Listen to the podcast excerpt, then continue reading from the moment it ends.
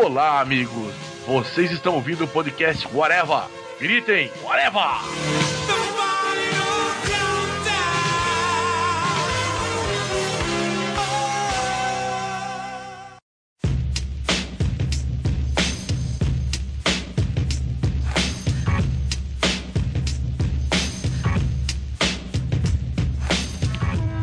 Podcast Areva começou, minha gente, e hoje falaremos sobre desenhos que queremos ver como live action, né? Queremos ver como filme ou seriado, ou o que for, mas que a gente quer ver por atores reais, né? Então, para falar sobre isso comigo aqui, Marcelo Soares, está o senhor Thiago Moura. E o melhor adaptação live action foi a notícia que eu coloquei que vai ter uma adaptação live action de Beavis e Butthead pela MTV futuramente. E o senhor Fernando Fonseca? O Homem Pássaro não tem oficialmente uma adaptação live action, mas tem uma que vale que já ganhou até o Oscar.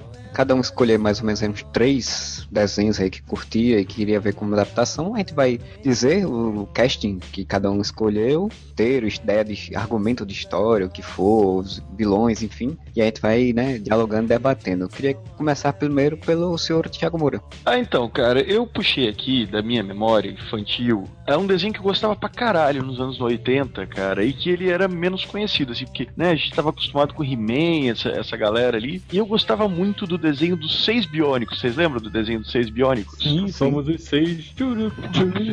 Sempre unidos, nunca vencidos. Isso.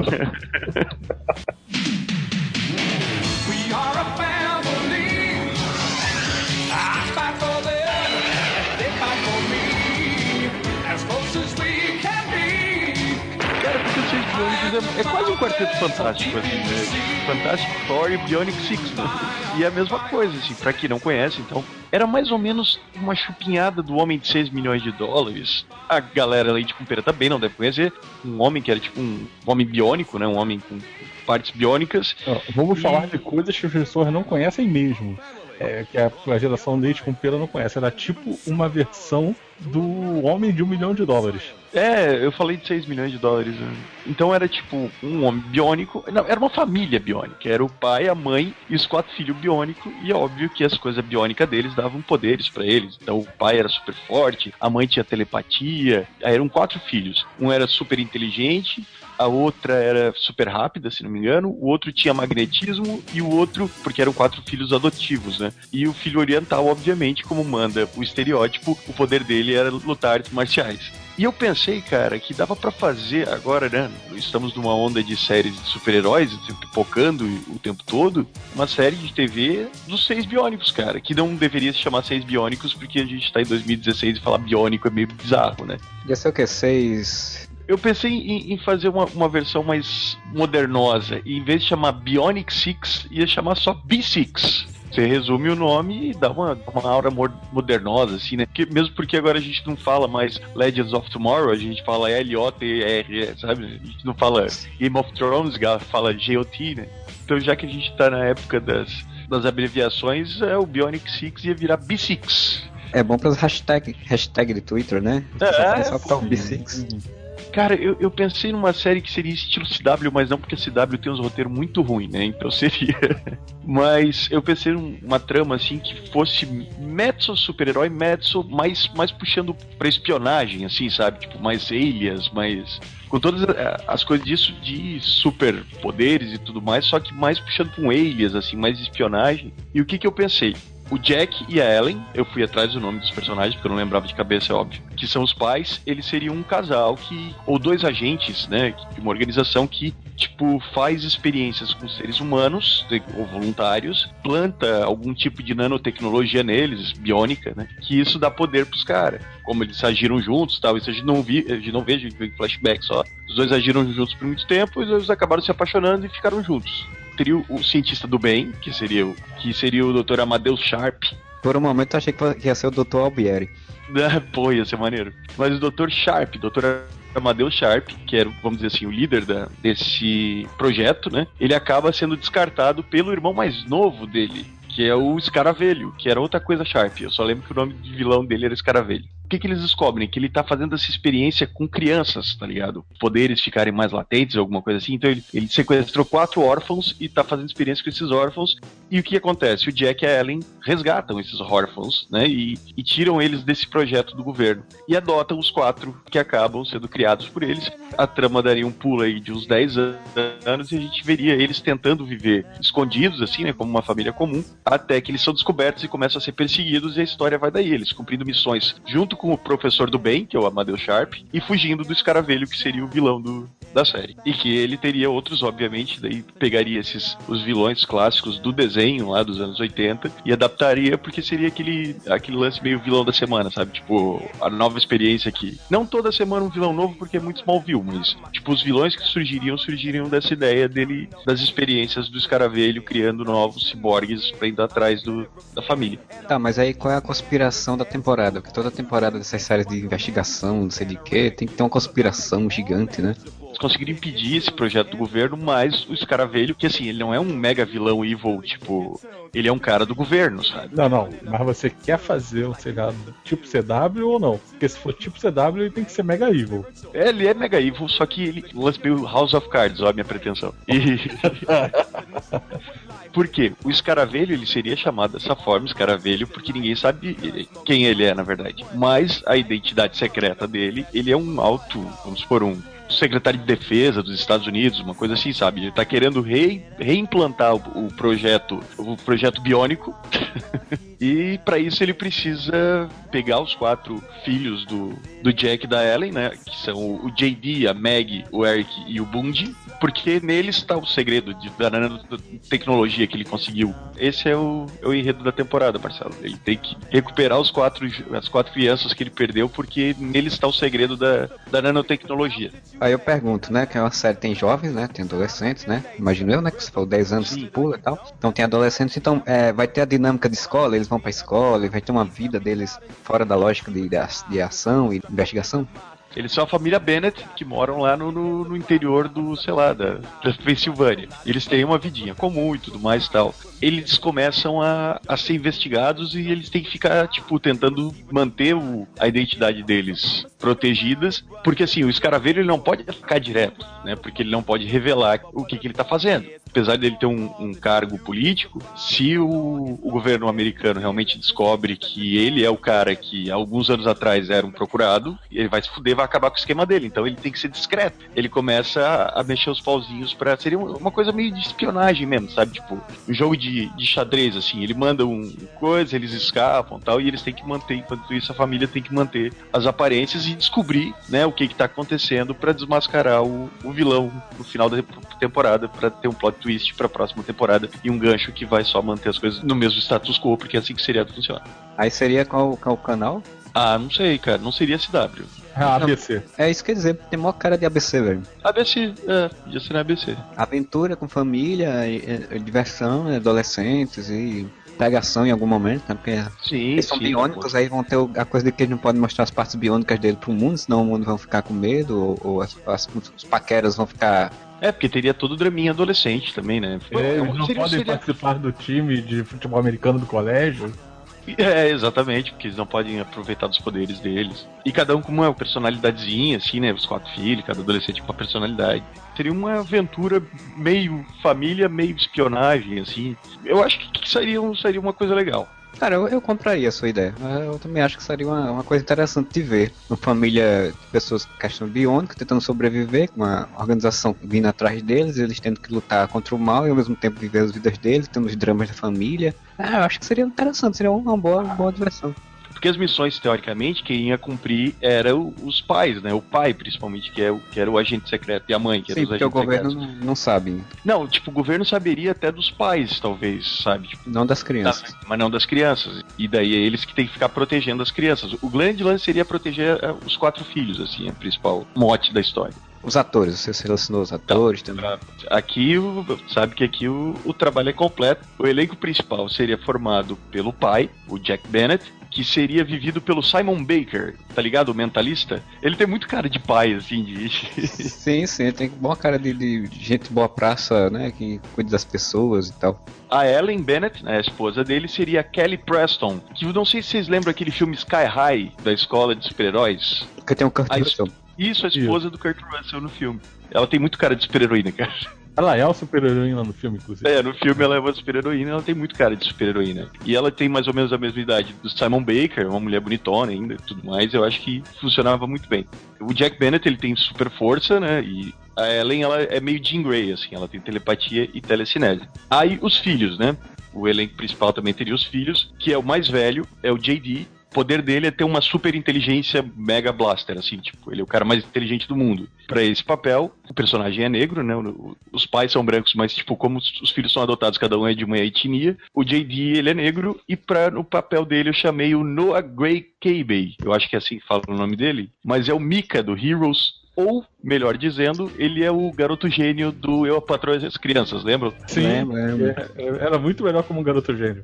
Por sinal, ele como Mike até que não era tão ruim, mas é tipo, ele tá de novo no Heroes Reborn, que teve uma, uma pré-série, digamos assim, uma minissérie na, online, né? Ah, sim, E- os episódios curtinhos, né? É, em que ele era tipo um radical que testava tecnologias e tentava criar uma- um grupo de revolucionários e tal. E o cara, porra, que massa, que plot legal, né? O cara cresceu, agora tá usando os poderes dele para ser uma coisa mais massa. Aí, no primeiro episódio do, do Heroes Reborn, ele é preso. Aí volta no último, tipo, o cara tava muito legal, o personagem dele, e deixaram pra lá, né? Cara, Heroes tinha muito personagem bom que podia render história e eles não aproveitaram, velho. Bom, continuando. A segunda filha é a Maggie, que ela tem super velocidade. No desenho o nome dela era Roqueira. O nickname dela. É porque ela tocava muito rápido os acordes da guitarra. Não, é porque ela tinha um lance de, tipo, conseguir emitir umas ondas sonoras. Ela conseguia dar umas ondas sonoras assim. Ela, além de ser super veloz, o ataque dela era ondas sonoras. E pra esse papel, bom, todo mundo já sabe o que que é Sex and the City, né? Sim. Teve o prequel de Sex and the City, que era The Carrie Diaries. Sim, teve, acho que só uma temporada, eu acho, duas no Acho que máximo. foi só uma temporada.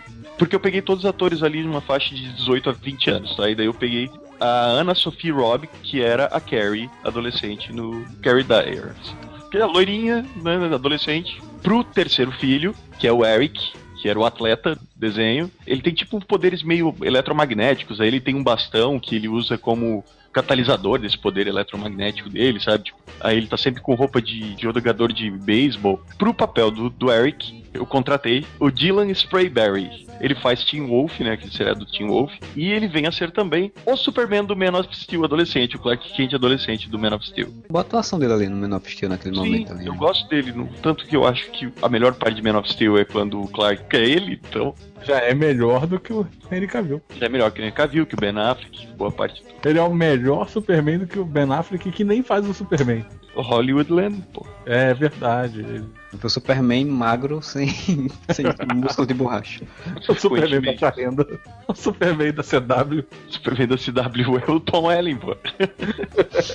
e agora o outro cara lá que também é do Team Wolf, o, o lobo do Team Wolf lá, que agora vai ser o, o Superman da Supergirl. Ah, o quarto filho do casal é o Bungie.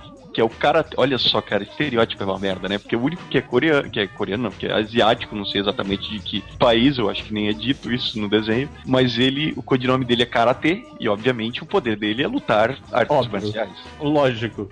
achar ator de etnias diferentes para seriado americano é muito difícil. Aí eu vasculhei aqui e eu acabei chegando ao nome de Ryan Potter. E ele é um ator, ele é asiático, não sei, não consegui descobrir aqui qual é, porque eu não procurei muito também, qual é a origem real dele, mas ele tem, tem traços asiáticos e ele é a voz do Hiro do Big Hero 6. E te digo mais, ele é um ator americano e também um artista marcial. Exatamente. Olha! Exatamente, eu, eu consegui encontrar isso.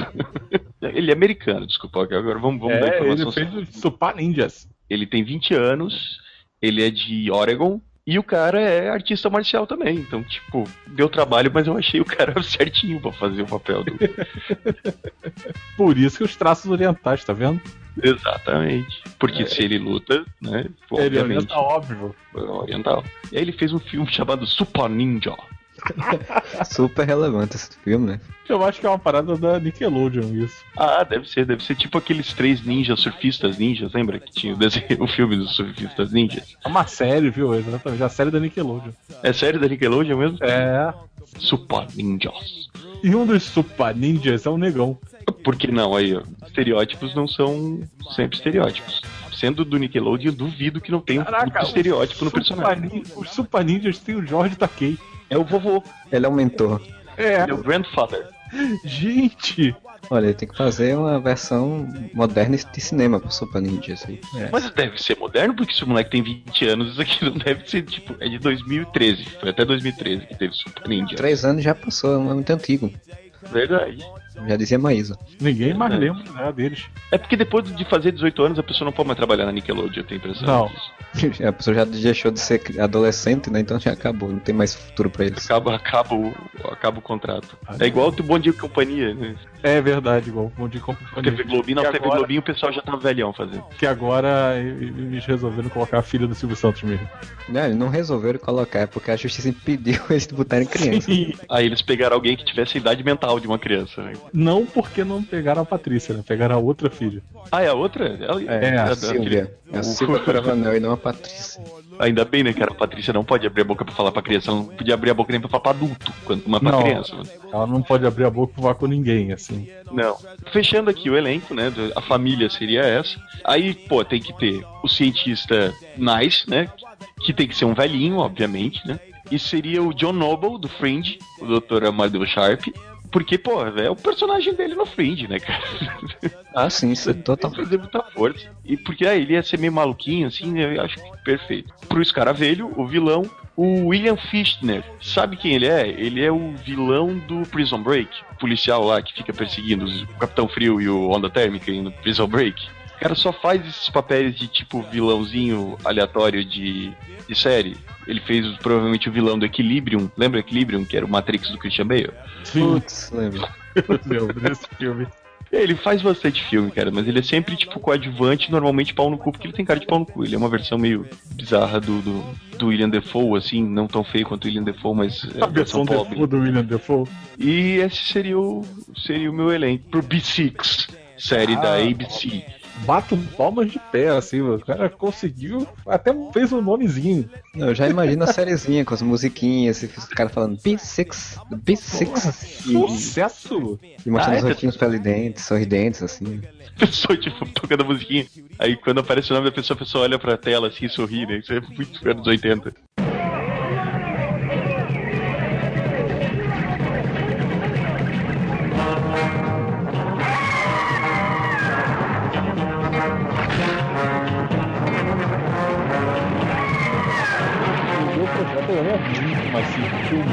Porque o meu projeto ele é um filme e é um filme que eu não faço ideia de por que ele não saiu até hoje. Que é um filme do Johnny Quest. Que seria um filme fácil, extremamente Sim, fácil. Exatamente. Pra Olha você só, e é eu um e todo mundo canta junto. Pois é, porque veja bem, o desenho era tão tecnológico assim, então tipo, você não tinha monstros, não tinha nada assim demais, eram tudo, todas as coisas eram mecânicas e os personagens principais, eles são todos humanos. O único personagem, entre aspas, que não é humano é o Bandit, mas o Bandit ele se comporta como um cachorro. Ele tipo, ele não é um cachorro falante, ele não é nada assim Ele absurdo. pode ser um cachorro, né? Ele não precisa nem ser um Exatamente, cachorro de ele é exatamente um cachorro, se comporta como um cachorro, ele late como um cachorro, cara, ele não faz Late como- nada assim demais, assim. Eles fizeram Scooby-Doo, cara, que tem um cachorro em digital. Eles fizeram o filme do Vira-Lata, que é um super-herói canino, e não fizeram o Johnny Quest. Cara, e o Johnny Quest tá pronto, né? É um troço, tipo. O Johnny Quest é só elencar, acabou, olha só. Aí ó, o único problema no elenco é o problema da diversidade. Pra fazer o Benton Quest, pai e, e recluso cientista lá, eu elenquei o Liam Neeson. Pô, É um pai sozinho, coroa. Pô, tá lá, ele tem uma cara de pai, pai protetor, entendeu? É tanto que ele tá lá. filmes pra proteger a família dele. Exatamente. Então, pô, vai ele. Vai passar toda a credibilidade necessária pro cientista, né? É, Inclusive, o filme poderia começar com isso, sendo só o Benton Quest junto com seus filhos, né? No caso, o, o seu filho Johnny Quest, que aí pra elencar, pra não ficar triste, eu coloquei o Asa Butterfield, porque ele é novo, e ele perdeu o papel do Homem-Aranha pro Tom Holland, né? Deve estar triste, então, pô, em consideração ia dar pra ele o papel de Johnny Quest, poder tentar seduzir, né? E convencer ele. E eu gosto dele em- no. Ah, naquele filme do. O da, da Central lá, como é que é o da Central? Da Central do Brasil. Não, o do parque lá, o do parque não, do. Parque do do Dinossauro. trem. O do trem lá, como é que é do trem? O Cabré. Caraca, Ah, você o digo parque da Central do trem. É, pô, mas não é, eu não conseguia lembrar do Hugo Cabré. Cara, não é ele que tá no, no jogador, jogador número 1, um, não. Aquele que, é, que tem um Harrison O Ford. Ender's pô. Game, acho que é ele. Ender's sim. Game. Manda bem naquele filme. Pois é, tá vendo? Ele é um bom ator novo, então ele poderia ser o Johnny Quest, de boa. E como a gente colocou o Neeson, ele não precisa nem pintar o cabelo de loiro. Tá tranquilo, desse jeito. Aí vem a dificuldade, que afinal de contas a gente precisa de um rádio. Criança vindo da, da Índia ou algum lugar próximo àquilo. Pra elencar, eu apelei por um ator chamado Karambrar, que faz seriado da Disney. Ele fazia um seriado chamado Jesse, em que ele era um indiano também, numa, numa questão de família. Então, ele tem cara de indiano. Ele tem mais ou menos a mesma idade, acho que ele é até mais novo do que o, o Asa, mas assim, ok, dois anos, vai. Passam os dois. E aí seria um filme com os três vivendo, reclusos. Sempre tem uma conspiração para poder roubar os segredos do Dr. Quest. E aí a organização, tipo a, a CIA, no caso, né? Que não era a CIA, mas a, a organização manda aquele agente secreto para poder cuidar da família e ajudar nesse processo para evitar que tipo, as crianças sejam sequestradas ou algo do gênero, né? Que era a função do Race Bannon. Bom. Quem seria o Race Bannon? Quem? Quem? Quem? Quem? Quem? Quem? Quem? Raimundo Donato. The Rock. The Rock seria o Race Bannon pra alegria e felicidade do Modeste. Amanhã na primeira fila do cinema lá. Cara, mas o The Rock é perfeito. né? The Rock num filme onde tem crianças, né? Que ele já fez uma porrada de filme com crianças. Sim, e a função seria, deve ser exatamente o cara que ia resolver toda a parada física do filme. É, E com certeza ninguém ia fazer nenhuma associação do, do Ace Bannon com o pai dessa vez, né? Porque, tipo, Liam Neeson e The Rock. Exatamente. É. E aí, como vilão principal que teria que ser, seria o Doutorzinho, já que é oriental, então a gente vai pro Jorge Takei, que tava em Super Ninja. Mas o Ninja. Se ele tava em Super Ninja, facilmente ele aceita fazer o Johnny Quest. Sim. É, Pô, fácil. três mariolas ele, ele aceita. Pra mim, a premissa básica de aventura, tipo, o Dr. Quest com as duas crianças, eles sofrem alguns ataques e mas não, não conseguem sequestrar nem fazer nada com eles. O governo, através dessa agência, tipo a CIA da vida, manda o Race Bannon, que seria o The Rock, lá pra poder ajudar. Obviamente, ele ia chegar sendo mal visto pelas crianças, todo meio suspeito, tipo, quem é esse cara? Esse cara tá aqui pra, pra tentar sabotar meu pai. Aquele padrão A gente não Né? precisa. Exatamente. Aí o Jorge, daquele doutorzinho, ia lá, invadia com aquelas aranhas gigantes, uma bolinha com, com quatro patas lá, né? Mas a gente chama de aranha. Conseguia sequestrar o Dr. Quest e aí o Race Bannon ia ter que com, aj- ajudar as crianças a resgatar o pai. Olha só. Eu consigo até dar um caldo maior nessa história. Tipo, imagina assim, o, o, The Rock chega e ao mesmo tempo ele tem que controlar os garotos, então meio que poda as diversões dos garotos pela ilha, lá onde eles estiverem lá. E aí os garotos Sim. ficam putos com ele, aí num momento em que eles estão tentando meio que fazer, ele tentando meio que se aproximar dos garotos, ele diz, não, tudo bem, vamos brincar, não sei o que, eles se distanciam do pai, e aí o cara chega e sequestra, aí fica aquela coisa, oh não, a culpa é minha, me distraí da minha função e ele foi sequestrado. E aí eles se juntam pra poder fazer o resgate e viver com a família. Pô, eu já vejo continuações assim, fáceis. Vou falar, vou falar que eu gostei muito. Eu quero apontar um problema. Não Qual? existe uma personagem feminina nesse filme. Mas é porque o desenho original do Johnny Quest também não tinha. Mas aí eu vou fazer uma sugestão. O Race, quando ele é mandado pra ir proteger a família Quest, o que que acontece? Ele tem um problema familiar, porque a filha dele, a Jessie, que existe no desenho, Sim, no, no desenho dos anos 90. do desenho dos anos 90, ela é muito puta com o pai porque o pai sempre tá fora. E aí ela dá um jeito de se esconder né, no helicóptero, sei lá, que o pai tá indo para pro local e ela se esconde. Quando ela- ele chega lá pra cumprir a missão, a Jessie tá no, no helicóptero. Então você aumenta duas tramas aqui: a preocupação a mais que o Race Bannon tem de proteger a filha que se meteu ali no meio e um possível triângulo amoroso entre a Jessie, o Had e o Johnny Quest. Foi dando uma, uma paradinha mais humorística, assim, dos dois tentando chamar a atenção dela no início do filme ali, pra você criar mais uma dinâmica dentro do filme. E eu ainda colocaria uma outra dinâmica. Tipo, bota que a Jess seja tão inteligente quanto o Johnny Quest em termos de tecnologia, né? Que o Johnny era, era muito conhecido, muito foda nesse sentido. Então já Sim. cria uma rivalidadezinha deles dois Sim. ali. Olha, eu elenco a Chloe Grace Moretz pela idade. Que aí bate Pode na ser, mesma idade do, do Asa Butterfield lá, que eles têm 19.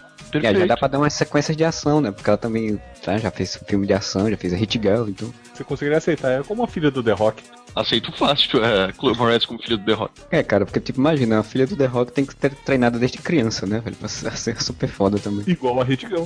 É, eu go- go- gostei da, da proposta do filme aí. Então seria um filme classificação indicativa mais livre, né? Mais tranquilo. Sim, sim, sim, sim. Pra poder pegar justamente. Eu já peguei um ator do Disney Channel pra poder ajudar a atrair a audiência. Você chamei todos os fãs de Super Ninja. Quem que seria a produtora do filme aí? Pra quem você indicaria esse filme? Eu acho que não ia ter muito pra onde fugir, porque eu acho que Johnny Quest pertence à Warner, né? É, pois é. Eu vou, vou acabar fechando com a Warner mesmo. A Warner vai pegar isso daí e aí vai ser a oportunidade que ela precisa pra poder suprir a falta que ela sente até hoje de uma franquia infantil desde que Harry Potter acabou. Perfeito. Vai ser essa franquia Olha adolescente só. dela. Olha que link, cara. Uma franquia adolescente Aí- de aventura. Aí eu vou lhe dizer uma coisa importantíssima, né? Que a gente falou aí que até agora não consegue entender como é que não teve um filme, né? De Johnny Quest, mas então, ano passado foi anunciado que o Robert Rodrigues está interessado em fazer um filme de Johnny Quest. Se o É. Robert Rodrigues estiver interessado, eu acho que vai babar. Tá interessado em fazer um filme do Johnny Quest, né? Ele tava refazendo o roteiro. O Warner já tentou fazer esse filme como diretores do Richard Donner, já para ser o diretor do filme, e o Peter Seagal também. Ó, quem já esteve ligado para ser atores do filme, o Zac Efron e o Dwayne Johnson, Venceu The Ó. Rock. mais conhecido como The Rock. Cara, e olha só, pra dirigir, eu entrego pro George Miller. Vai saber fazer cena de ação, vai saber explorar o The Rock ao máximo, e ele é um bom diretor. E já trabalhou com, com esse público fazendo rap fit. O Baby também, né? Pois é, tá vendo? É, ele agrega valores aí. Vai poder cuidar. Se já fez o Baby, ele sabe cuidar de quê? Animais. O que, que tem no filme? O Bandit. Olha o Bandit ganhando personalidade aí. Verdade. Não, o Bandido vai ser, no final das contas, o, o personagem que vai resolver tudo. Não, o Bandit é o, é o- alívio cômico, né, cara? As coisas estão acontecendo e tem ali o, o cachorrinho fazendo alguma bobaginha ali no fundo pro você rir. Cara, é perfeito, velho. O Warner tá perdendo a chance de ter uma franquia dessa na mão. Tipo assim, ó, do próprio Harry Potter, você tendo o Johnny, o Had e a Jessie, você tem praticamente o Harry Potter, a Hermione e o Rony, cara. Exatamente. Como eles são todos novos aí, você consegue fazer vários filmes com eles. Que nem Sim. Harry Potter. Tem o The Rock, o The Rock tá sempre disponível. Na continuação tinha que ter o Petronius. Lembra do Petronius? Aquele homem de pedra gigante que acompanhava eles em alguma temporada perdida. Melhor nome possível, né? Tem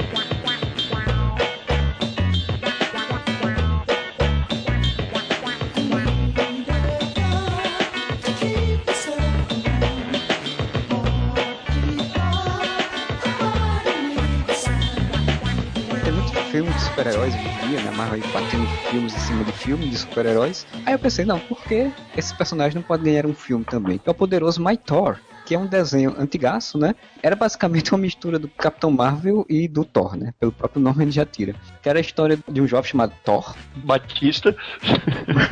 jovem chamado Thor que tem um dragão chamado Tog, que um dia ele encontra um senhor que lhe entrega uma clava, né? A história se passa na época, né, dos dinossauros, do homem das cavernas e tal. Então é como se fosse uma clavazinha. Quando ele levanta e grita My Thor, transforma no My Thor, um ser super poderoso e forte. Vive com a- uma tribo, homens que tem Pondo, que é o chefe da tribo, e o chefe da tribo tem dois filhos, o Rock e a Shira, que é o Rock é um pirralhinho e a Shira é uma mulher mais adulta, assim, meio que é o par romântico do Thor na história, assim, tipo, ela é aquela coisa meio Clark Kent e Superman e Lois Lane, né? Tipo, ela gosta do, do Superman, do My Thor, mas não gosta do Thor. Legal é que o nome do cara é Thor, a identidade secreta dele é My Thor, e ninguém, né, faz associação. Não, mas aí era no tempo das cavernas, né? Tipo, não têm comunicação ali, não é uma coisa muito evoluída. Pois é. E tem vários mascotes, tem um, um Dodó pré-histórico, tartaruga mamute, um monte de bichinhos assim, então. Aí eu pensei, né, nos personagens, assim, eu pensei, como a gente tá falando aí, do próprio Fernando falou aí, do, do Johnny Quest, quem ia fazer o Thor, né? Porque você pensa, o Thor é um personagem mais, tipo, franzino, mais, menos relevante, assim, um pouquinho meio desajeitado e tal, então eu pensei exatamente no Zac Efron,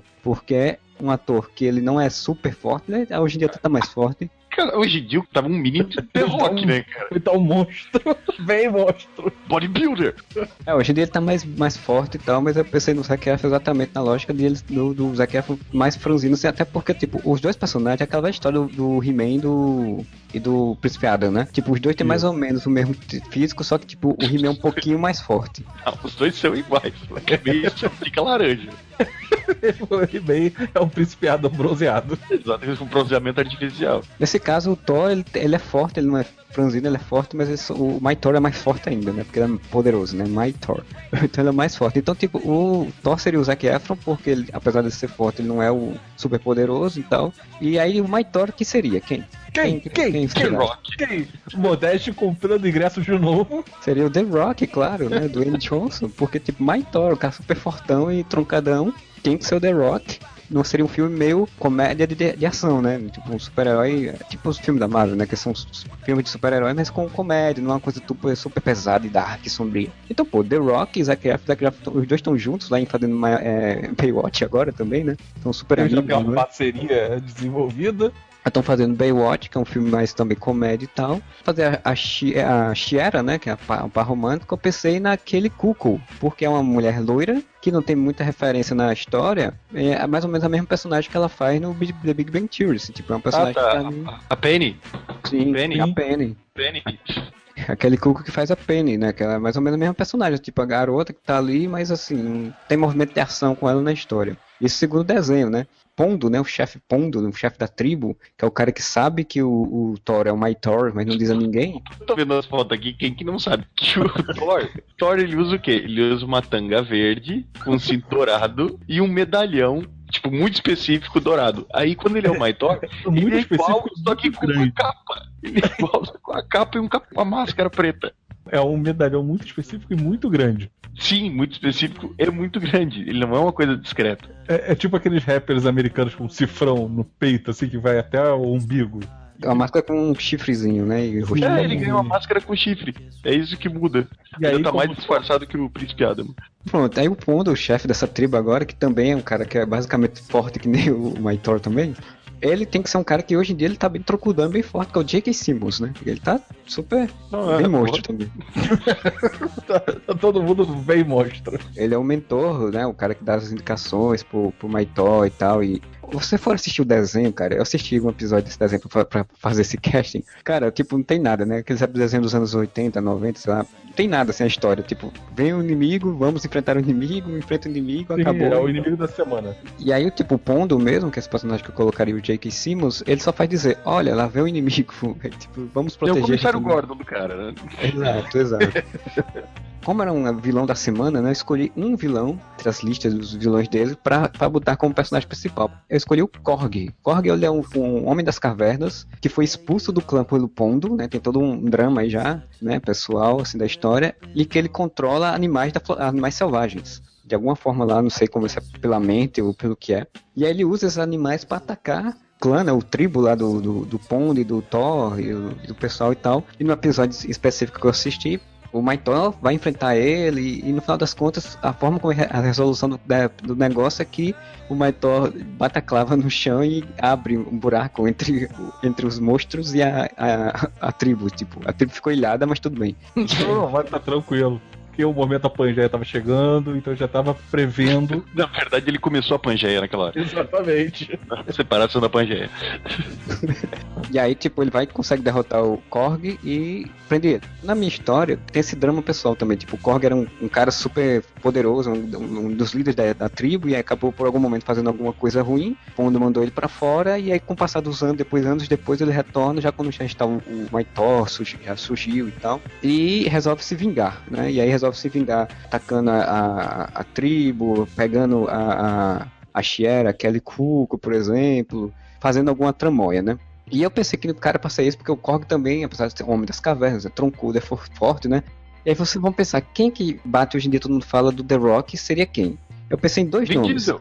Exatamente, Vin Diesel foi logo o primeiro que eu pensei. Porque Vin Diesel, ele é um bom ator ainda. Tipo, ele tem, é musculoso, mas ele, ele sabe dar uma carga ainda de alguma coisa. Então ele poderia tentar fazer um, um- vilão um pouco mais, né, forte do que se fosse qualquer outro musculoso por aí do mundo. Então eu pensei logo exatamente no Vin precisa Diesel. fazer alguma coisa depois de Velozes e Furiosos. E aí pronto, esse seria o meu casting desse- dessa história. Essa história seria um filme de ação, de aventura e comédia, assim, né, misturado, pra você ter aquela coisa do Thor e da She-Era, tal, tentando ter um garotinho que eu não consegui pensar em ninguém pra ser o garotinho, porque garotinhos eu não conheço, né, ninguém de Hollywood é, pra ser o, o, o Rock. Eu sei, eu sei, aquele menininho que faz o quarto de Jack, que ele é muito maneiro.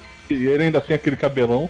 Sim, e- mas ele é muito massa, cara. Eu sigo ele no Instagram e ele tira foto com vários atores, assim, tipo, zoando, sabe? Ele tirou foto com o R2D2 e o C3PO, pra você ter noção. Sim, sim, sim, sim. Ele ficou, ele Ele é ficou muito legal. empolgado no. Acho que no Oscar mesmo, quando Foi? teve a apresentação do, do, dos robôs. ele ficou Ah, lá. tô ligado quem é o garoto, agora me me toquei em quem é o garoto. Sim, Cara, ele é sim, muito verdade. Esse filme é muito maneiro. Eu colocaria que o garotinho, em algum momento do filme, descobriria, né, que, que o Thor e o Maitor é a mesma pessoa e tal. Ligação de.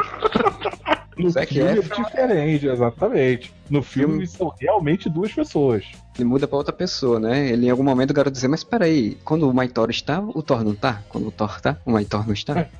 O Thor fala que vai no banheiro, volta, parece um Vitória, assim. Exato, exatamente, né? E aí você poderia fazer uma, tipo, uma divisão, assim, em algum momento, tipo, o garotinho, a Kelly Cuco, né, a Shira, fazer umas ações, alguma coisa durante o filme pra poder eh, resultar numa, numa resolução, né, de alguma coisa. Filme comédia familiar com superpoderes, né? Tanto que eu botaria como diretor o Joe Favreau, porque eu acho que é um cara que, que sabe fazer esse tipo de, de, de história, de, de comédia e tal. Bom, muito bom, John. John Favreau, grande, grande escolha. O cara que deu o kickoff do, do, do universo Marvel. É que é uma coisa que não é muito levada em consideração, né? As pessoas não, não lembram muito, assim, que foi o John Sim. Favreau- que criou essa, o início disso tudo, né? Na verdade, o, o grande mérito do John, do John Favreau é que, eh, desconsiderando a questão do, do kickoff ou não do universo Marvel, mas ele é parceiro do, do Robert Downey Jr., então na verdade ele trouxe o Robert Downey Jr. que Sim. deu o kickoff, né?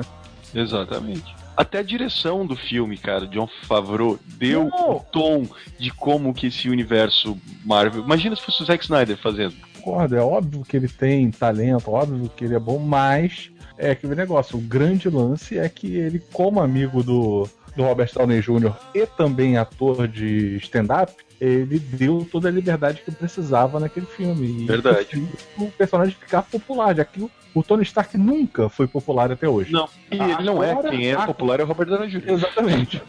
É, agora você for pensar que a gente só teria um problema em, em ser o The Rock, porque se a Warner resolvesse fazer um universo junto, como tá tendo em Future Quest, na HQ, o The Rock não podia ser os dois personagens ao mesmo tempo, né? Ou O não. Adão Negro e o. Não, eles não podiam ser o Ah, Maitor é e o Ace Bannon. Teria que ser um É dos dois. Pô, mas olha só, mas a explicação tá no fato o Race Venom e o Maitor, eles são parentes muito distantes. Porra, Ele Maitor é descendente do- antepassado.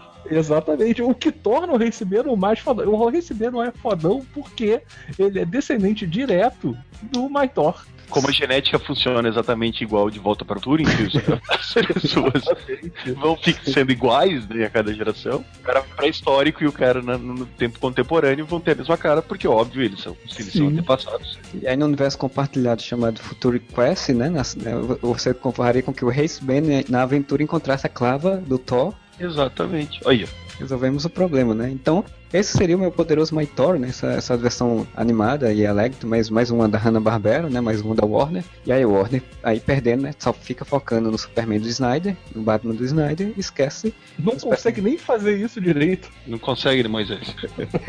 esperar que com Future Quest, espero que a revista venda bem, eles pensem, olha, nós temos personagens diferentes, podemos fazer filmes, né?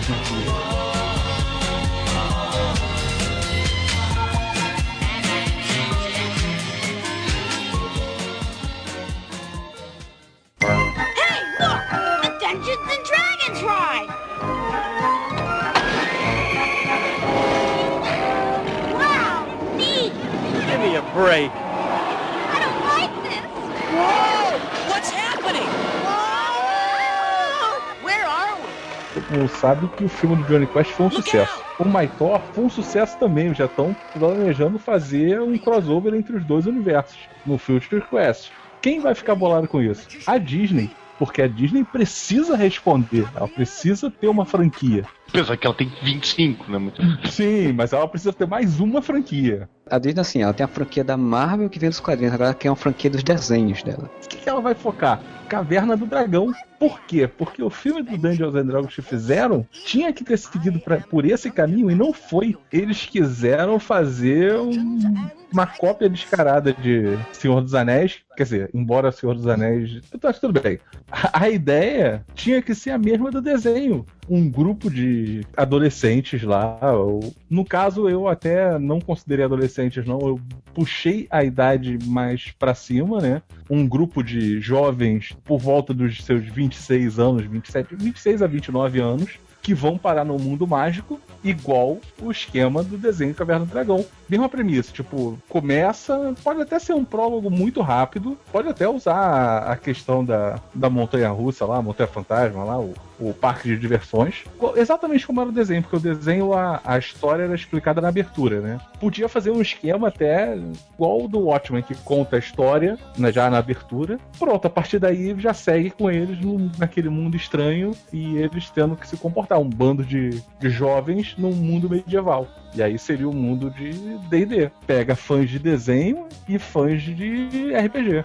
E aquele bando de órfãos de Senhor dos Anéis. É, Caverna do Dragão é, é um grande desenho que todo mundo quer ver um filme, né? E nunca nem pensou em fazer, assim, porque todo mundo, porra, é uma história já pronta ali pra você fazer pelo menos um filme. Pelo menos o primeiro já tinha uma. já dá um start ali pro negócio. O conceito é muito bom, né? precisa de um elenco. Aí esse daí até o elenco tem várias pessoas, ó. Pra fazer o Eric, que era um personagem com uma cara escrota, porque o Eric era meio escroto, né? Meio. Bom, totalmente. Ele era o mais escroto. Eu pensei no Miles Teller, que ele tem uma cara escrota. Ele é um quem. bom o ator. É, Miles é Teller, o baterista, é um- o Senhor Fantástico, porra. Ah, sim. Isso. Ele tem uma cara escrota. Ele, ele tem a cara que você olha e fala assim, cara, não, ele não é simpático. Ele não Ah. é legal. Ele, ele não é confiável. Ele é babaca. Então, assim, seria ele. Pra manter a, a mesma faixa etária, assim, mais ou menos, do que eu falei, dos 20 e tantos anos, né? 27 a 29, eu colocaria o Hank pra ser o herói, né? Eu pegaria o irmão do Thor, que tá bombando, que é o Liam Hemsworth. Ele é louro e, e ele vai fazer aquele papel, tipo, ele é o, o herói perfeitinho. Pode ser qualquer um, então coloquei ele. O Presto, que tem que ser um derrotado, eu escolhi o maior derrotado de todos, que é o Michael Cera. Porra, mas Coceira é muito presto, né? Pô, o Michael Cera, ele tem muita cara de Presto, assim, tipo, ele é o Presto. Ele é o Presto da vida. Pra Sheila, a, a grande vingança da Disney, porque a Sheila no meu, no, no meu elenco seria a Emma Watson. Pra ser a personagem mais forte, né? O cara tá acostumada com capa invisível. Exatamente, já tem, já tem toda uma expertise com capa invisível. A Diana, que aí é, é a questão da, da diversidade, que sempre tem problemas, mas assim, eu vou voltar a focar na Disney e pegar a Zendaya pra poder Muito fazer. Público-alvo do. Afinal de contas, ela é da Disney, então ela facilmente já, já faz esse filme. Pro povo, povo leigo aí, quem é Zendaya? Ela fazia, ela faz um seriado, quer dizer, fazia um seriado chamado No Ritmo. Ela faz um seriado chamado. Super Ninja. Não, a, a, a gente. Uma coisa assim que passa na Disney. E ela tá no próximo filme do Homem-Aranha.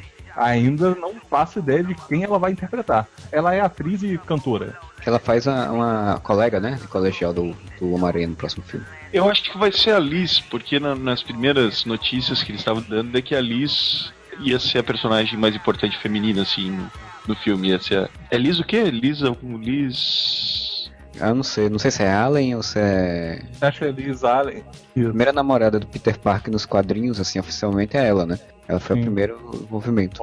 É a gente Casey que passa na, na Disney com ela. Por que eu subi o elenco, né? Eu subi a idade do elenco. Porque aí, subindo a idade do elenco, eu também posso subir a idade do Bob. Que é foda achar uma criança. Se bem que poderia ser o menino do quarto de Jack novamente.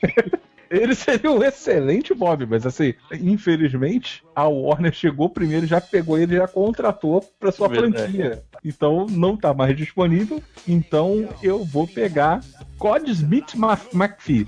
Vocês vão dizer que não fazem a menor ideia de quem seja. Por esse nome, realmente, eu não sei. Exatamente, mas todo mundo viu o filme com ele. Porque ele é o noturno nos X-Men.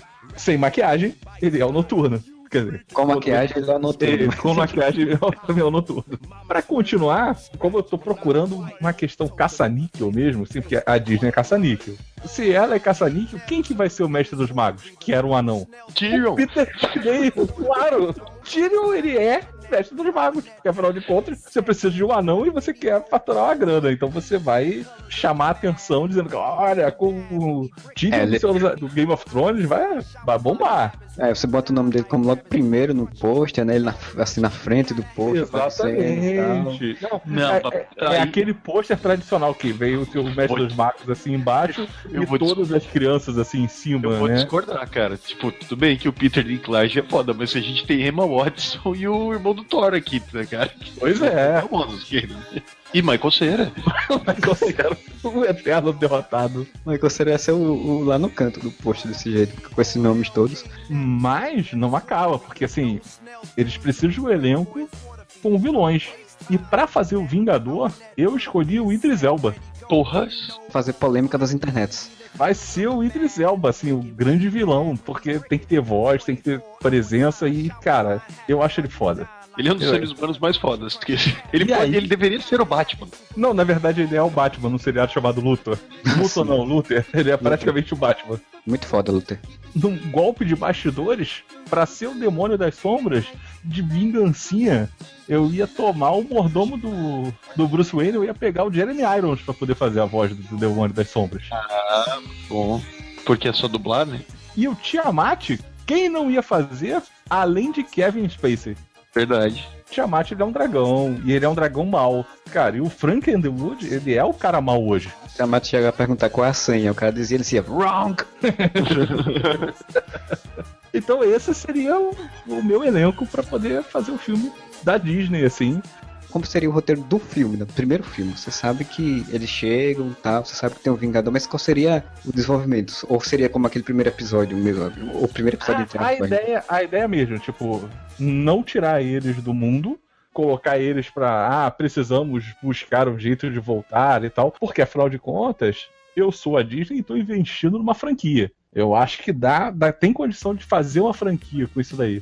No desenho a gente tinha o quê? Tipo, todo episódio era. Eles tinham que acabar indo pra algum local. Isso, algum local e tinha o, o perigo da semana. É, mas aí você pensar que o perigo da semana tinha que ser alguma coisa que conectasse com eles terem que voltar, né? É, Senão ia ficar todo o filme deles, eles vão, quase chegam, tem um portal, eles não entram. Aí É, vai, chora. vai, usa, O usa no, no, no olho do observador, porque o Beholder é sempre foda. Ou nesse filme, ou no segundo filme, tinha que ter o Cemitério dos Dragões, né? Porque Sim, sim, sim, sim, sim. Questão das armas falhando. E eles você tem aquele momento climático, né? O clima, aquela coisa densa e dramática de que, tipo, pô, nossa, a gente vai morrer aqui. Acho que pro segundo filme, né?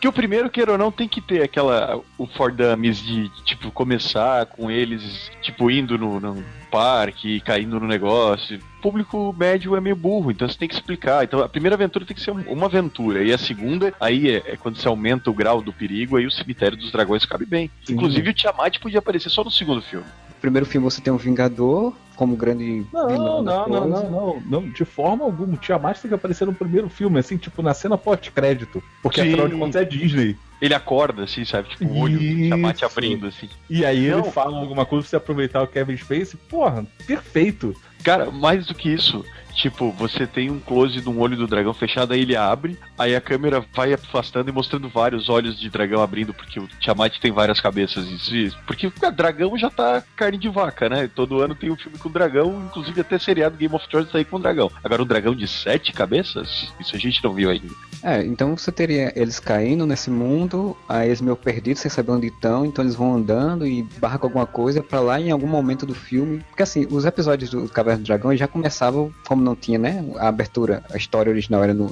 na abertura, ele já começava com o Mestre Marco diz- aparecendo pra eles, basicamente, dizendo o que eles tinham que fazer. O legal do, desse, de, um filme, de um filme seria, pelo menos uma parte do filme, você não saber o que é aquilo, né? Então não tem o Mestre do Mago logo de início mostrando e falando pra eles. Ou ele aparecer bem misterioso mesmo, sabe? Tipo, aparecendo no meio do mato, assim, tipo, seguindo. Quem é esse filho da puta desse anão? E dizendo, vem cá, vem cá. Vem cá, vem cá, vem cá.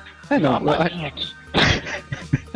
Uma das coisas que eu acho mais legal que seria, inicialmente, o tal Mestre dos Magos aparecer pra eles não como Mestre dos Magos, mas como eles achando que alguma outra coisa, alguma outra pessoa qualquer, dando alguma indicação de alguma coisa, e lá depois descobrir que ele é um grande mago e ele é um cara que é o inimigo do Vingador e tal. O elemento mais misterioso do filme, né? Sim. E ainda tem uns exércitos, né, do, de, de répteis lá, que o Vingador sempre usa, né. Tem um personagem muito legal do Caverna do Dragão que eu acho muito foda, que é o, Cavaleiro, aquele cara que é um cavaleiro amaldiçoado. Ah, é verdade. Tem um episódio bem bom. É isso, é isso que é legal. Você pode pegar vários episódios, né, e misturar eles, criando uma aventura meio interligada pra chegar a um fim. Sim, sim, o tipo esse cavaleiro amaldiçoado, que o bicho parece que é, é imortal, mas tem que servir a- ao Vingador. Que é de um cara que é um como um cigano, que a filha morreu, e aí ele meio que adota a Diana pra como filha, assim, aí no final das contas a Diana tem que fazer alguma coisa lá, e depois abdica de ficar com ele e tal. Tem uns episódios muito legais nesse sentido, assim, emocional, que você pode utilizar elementos. O Caverna do Dragão ele tem muito material pra ser para ser usado, né, cara? E nunca ninguém usou assim. Aí fizeram aquele filme Dungeons and Dragons, que daí me chamaram quem? Me chamaram Jimmy Olsen do Lois e Clark pra ser o protagonista. Pro coitado do Jamie Jamie Irons lá pagando mico, num filme Ah. ruim pra cacete. Esse, esse filme do Dangerous Dragons, pelo amor de Deus, como é que o Jamie Irons faz uma coisa dessa? Jeremy Irons precisava pagar as contas. Ele, cara, o Jeremy Irons, eu acho que é um dos melhores atores que faz os piores filmes que eu conheço, cara. Meu Deus do céu, velho. Jeremy Irons, ele tem uma carreira. O, o cara é tão bom e ele tem tanto filme ruim que é bizarro, cara. Foi anunciado também, né, dessas coisas de anunciação que fazem. Em 2015, foi anunciado em agosto de 2015 que ele ia, a Warner ia tentar novamente fazer um filme do Caverna do Dragão, escrito pelo cara, que é o David Le- Leslie Johnson, que foi roteirista de, olha os filmes do cara, Invocação do Mal 2, Fúria de Titã 2 e A Órfã. E aí assinou os roteiros de Walking Dead. Tipo, Fúria de Titã 2, o 1 já é ruim. A evocação do mal é hypezinho, né? É, a Revocação do Mal 1, tudo bem, todo mundo falou até que é legal, mas o 2 já não foi tantas coisas, assim, já não teve tanto retorno, né? Não estreou agora Invocação do Mal 2? Foi, foi. Estreou agora há pouco, faz pouco tempo. Bem recente. Mas assim, tem que ver também se vai ser do Caverna do Dragão ou se vai ser Dungeons and Dragons, né? Porque é bem possível, ou bem provável, ou bem capaz, como diria outro, essa adaptação seja uma adaptação de Dungeons and Dragons e não Sim. necessariamente do desenho, sabe? do jogo, é porque assim, a, a- Warner entrou em acordo com a Allspark Pictures, que era um estúdio que pertence ao Hasbro, né? Que é a empresa que detém o direito do jogo do Dungeons and Dragons. E, e também com a Sweet Pea Entertainment, que aí travou essa batalha judicial que ela travou aí pra poder conseguir os direitos de utilizar o projeto um- dos jogos, né? Do jogo. Então deve provavelmente seja Sim. do jogo em si, não do, do desenho. Lá na gringa não fez tanto sucesso o Não Caverna do. Dragão, o desenho, quanto aqui, sabe? Tipo, aqui fez muito sucesso, mas lá não fez tanto. Então por isso que não. Sabe, tipo, a gente nunca ouve falar da adaptação do desenho, é sempre do, do jogo, né? Porque o jogo, sim, Sim. o jogo é conhecidíssimo lá, né? Mas, cara, eu penso, né? Ou não fez tanto sucesso, ou sei lá, deve ter alguma coisa, mas o cara poder pelo menos usar os elementos do desenho, né? Porque o elemento do desenho é um elemento do jogo, né? Cinco personagens de estilos diferentes contra um vilão, não sei o. Cada um, cada um uma classe. Você tem um ranger, um, um acrobata, né? Que seria ó, tipo um monge. Você tem o ladino, que é a, a, a Sheila.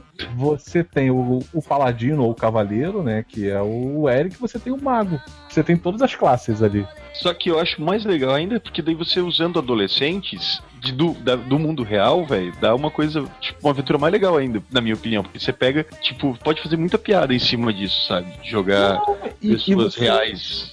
e você mantém o clima do desenho que era o mesmo de um jogo. Porque assim, querendo ou não, você vai jogar, mas você, por mais que você interprete, você. Cara, você é uma pessoa Você é uma que pessoa. não sem ser aquele tempo. Você tá fingindo pensar daquele jeito, mas, cara, não. Você tá com um problema, o seu primeiro pensamento sempre vai ser procurar o telefone. É, sempre Sim. uma coisa do nosso mundo, né? Então é realmente dá uma, uma jogada boa, né? Sem contar que você tirava essa coisa de super séria, de, de ah não, batalhas de clãs e você está lutando contra clãs. E até pra distinguir bastante, porque a gente, cara, olha só, a gente tá numa era, depois de Senhor dos Anéis, nós tivemos Senhor dos Anéis, aí o Hobbit, aí teve Eragon, tem Game of Thrones, então a gente tem muito elemento de RPG hoje em dia, principalmente Game of Thrones, né, que é, que é o sucesso que é hoje em dia. E você querer fazer uma versão Game of Thrones pro cinema, provavelmente trama menos densa quanto Game of Thrones, porque Game of Thrones tem muita violência, tem muita, é muito pesado, é muito, muito adulto, já diria a Pepa. Você fazer isso no cinema, sem nenhum elemento diferencial, as pessoas vão dizer, ah, né, ah, prefiro ver Game of Thrones. Se você bota esse elemento diferencial, que é de dizer, não, são pessoas do mundo real caindo lá, são adolescentes do mundo real caindo lá, e é uma aventura mais leve, mais família e tal, você tem um diferencial de Game of Thrones, você não tá fazendo mais do mesmo. É, pois é, então, eu acho que isso falta um pouco dessa visão, né? A gente sabe, Warner é Warner, então ter visão já difícil. Diretor, você pensou em algum? Já que é pra chutar o balde, assim, podia ser um dos bons e velhos tempos, mas podia ser o Spielberg dirigindo o primeiro filme, assim, sabe assim, pra dar mais chamariz, assim, tipo, nome de peso. É uma pessoa que já conseguiu no passado trabalhar com esse ambiente, assim, meio que adolescente aventuresco. É, tipo, ele foi o, o que fez lá o Tintin, o Segredo de Licórnio, né? Sim. Que é aventuresco também, né? E, e era o projeto, era ser exatamente uma trilogia com três diretores diferentes, né? Ele no primeiro, o Peter Jackson no segundo, eu acho que é o Guilherme Del Toro no terceiro, se não me engano. Fazer uma trilogia, por exemplo, com um diretor diferente em cada filme, deixando mais dentro só seguindo a mesma lógica, né? Seria uma boa. Eu tenho uma outra sugestão de diretor também, porque o o Spielberg é foda, seria a melhor sugestão. Mas o Spielberg é difícil, né, gente? Seria fácil pegar um Spielberg. Eu ia sugerir, se caso o Spielberg não topar fazer o nosso filme do Caverna do Dragão, B, plano B para o Spielberg. nosso plano B, eu sugiro Chris Columbus, cara, que foi Ah, o diretor de Harry Potter, foi o diretor de Percy Jackson, Esqueceram de Mim. Ele fez três ou quatro Harry Potters, cara. Ele- Só que assim, ele tem uma grande mancha na carreira dele, que o último filme dele é Pixels. Mas... é um filme com a Dan Sandler, não, tem- não Pô, tem ele fez ser bom. Gremlins. Ele fez Gremlins. Gremlins. Uma babá quase perfeita. Sim. Pô, ele fez os Goonies, cara. Para tudo, a gente tava, eu tava falando que o Spielberg trabalhava com adolescentes aí. Assim, a dinâmica dos Goonies é perfeita por uma dinâmica de, de Caverna do Dragão, que é aquele. É uma equipe, mas é uma equipe que tem seus conflitos ali, mas é, é um conflito bem adolescente, assim, tipo, que não tem um malvado, não tem uma coisa Sim. assim. Exatamente. Ah, O cara fez uma noite no museu, o cara manja de fazer aventuras fantásticas com. Porra, então é, olha só, dirigido por Chris Columbus e produzido pelo Steven Spielberg. Perfeito. Você consegue botar os dois nomes lá. Perfeito. O lance é fazer dinheiro. Com certeza. E esse filme tem até cena extra que a gente foi e botou. Cara, fantástico. Fechou. Fechamos aí nosso, nosso cast, nossa direção. Já podemos né, entrar com um pedido de ó, financiamento, né? Pela. Na Vamos fazer um catarse. Vaquinha.com. A vaquinha.com vai ficar caro com esses atores todos. Eu acho que a gente vai ter que trocar por atores da Malhação. Puta que pariu. Então vamos lá. Cast Malhação de Caverna do Dragão. Cauã Raymond, o Mal Mal, é o Hank. O Eric é o cabeção. Não, não, o Presto é o O cabeção. Presto é o cabeção. Quem, quem é o Eric? O Perereca. Perereca. Perereca é o Eric. Que é um nome. Perereca é o Eric. O Bob. O Bob é o. Tem que ser uma criança. O Bob é o FM. O FM faz merdinha. E, e daí falta a Diana. A Sheila e a Diana. Não, a Diana podia ser a Bárbara Borges, que fez a, a vilãzinha da Malhação. E a Sheila tem alguma ruiva na Malhação. Cara, bota Marjorie Cristiano. A Marjorie Stiano, pronto, fechou. E obviamente o mestre dos magos é o Nuno Leão Maia. O professor Quali. Nos intervalos da gravação dos Power Rangers da, da Malhação, ele vai fazer o, o Caverna da Dragão, do Dragão da Malhação. Ele não é anão, mas é careca. Pois é. E o vilão, quem vai ser o Vingador? Dona Vilma. Não, o professor Afrânio, daí, o Vingador. Não, se bem que o Nuno Leão Maia podia ser o Vingador e o professor Afrânio o mestre dos magos.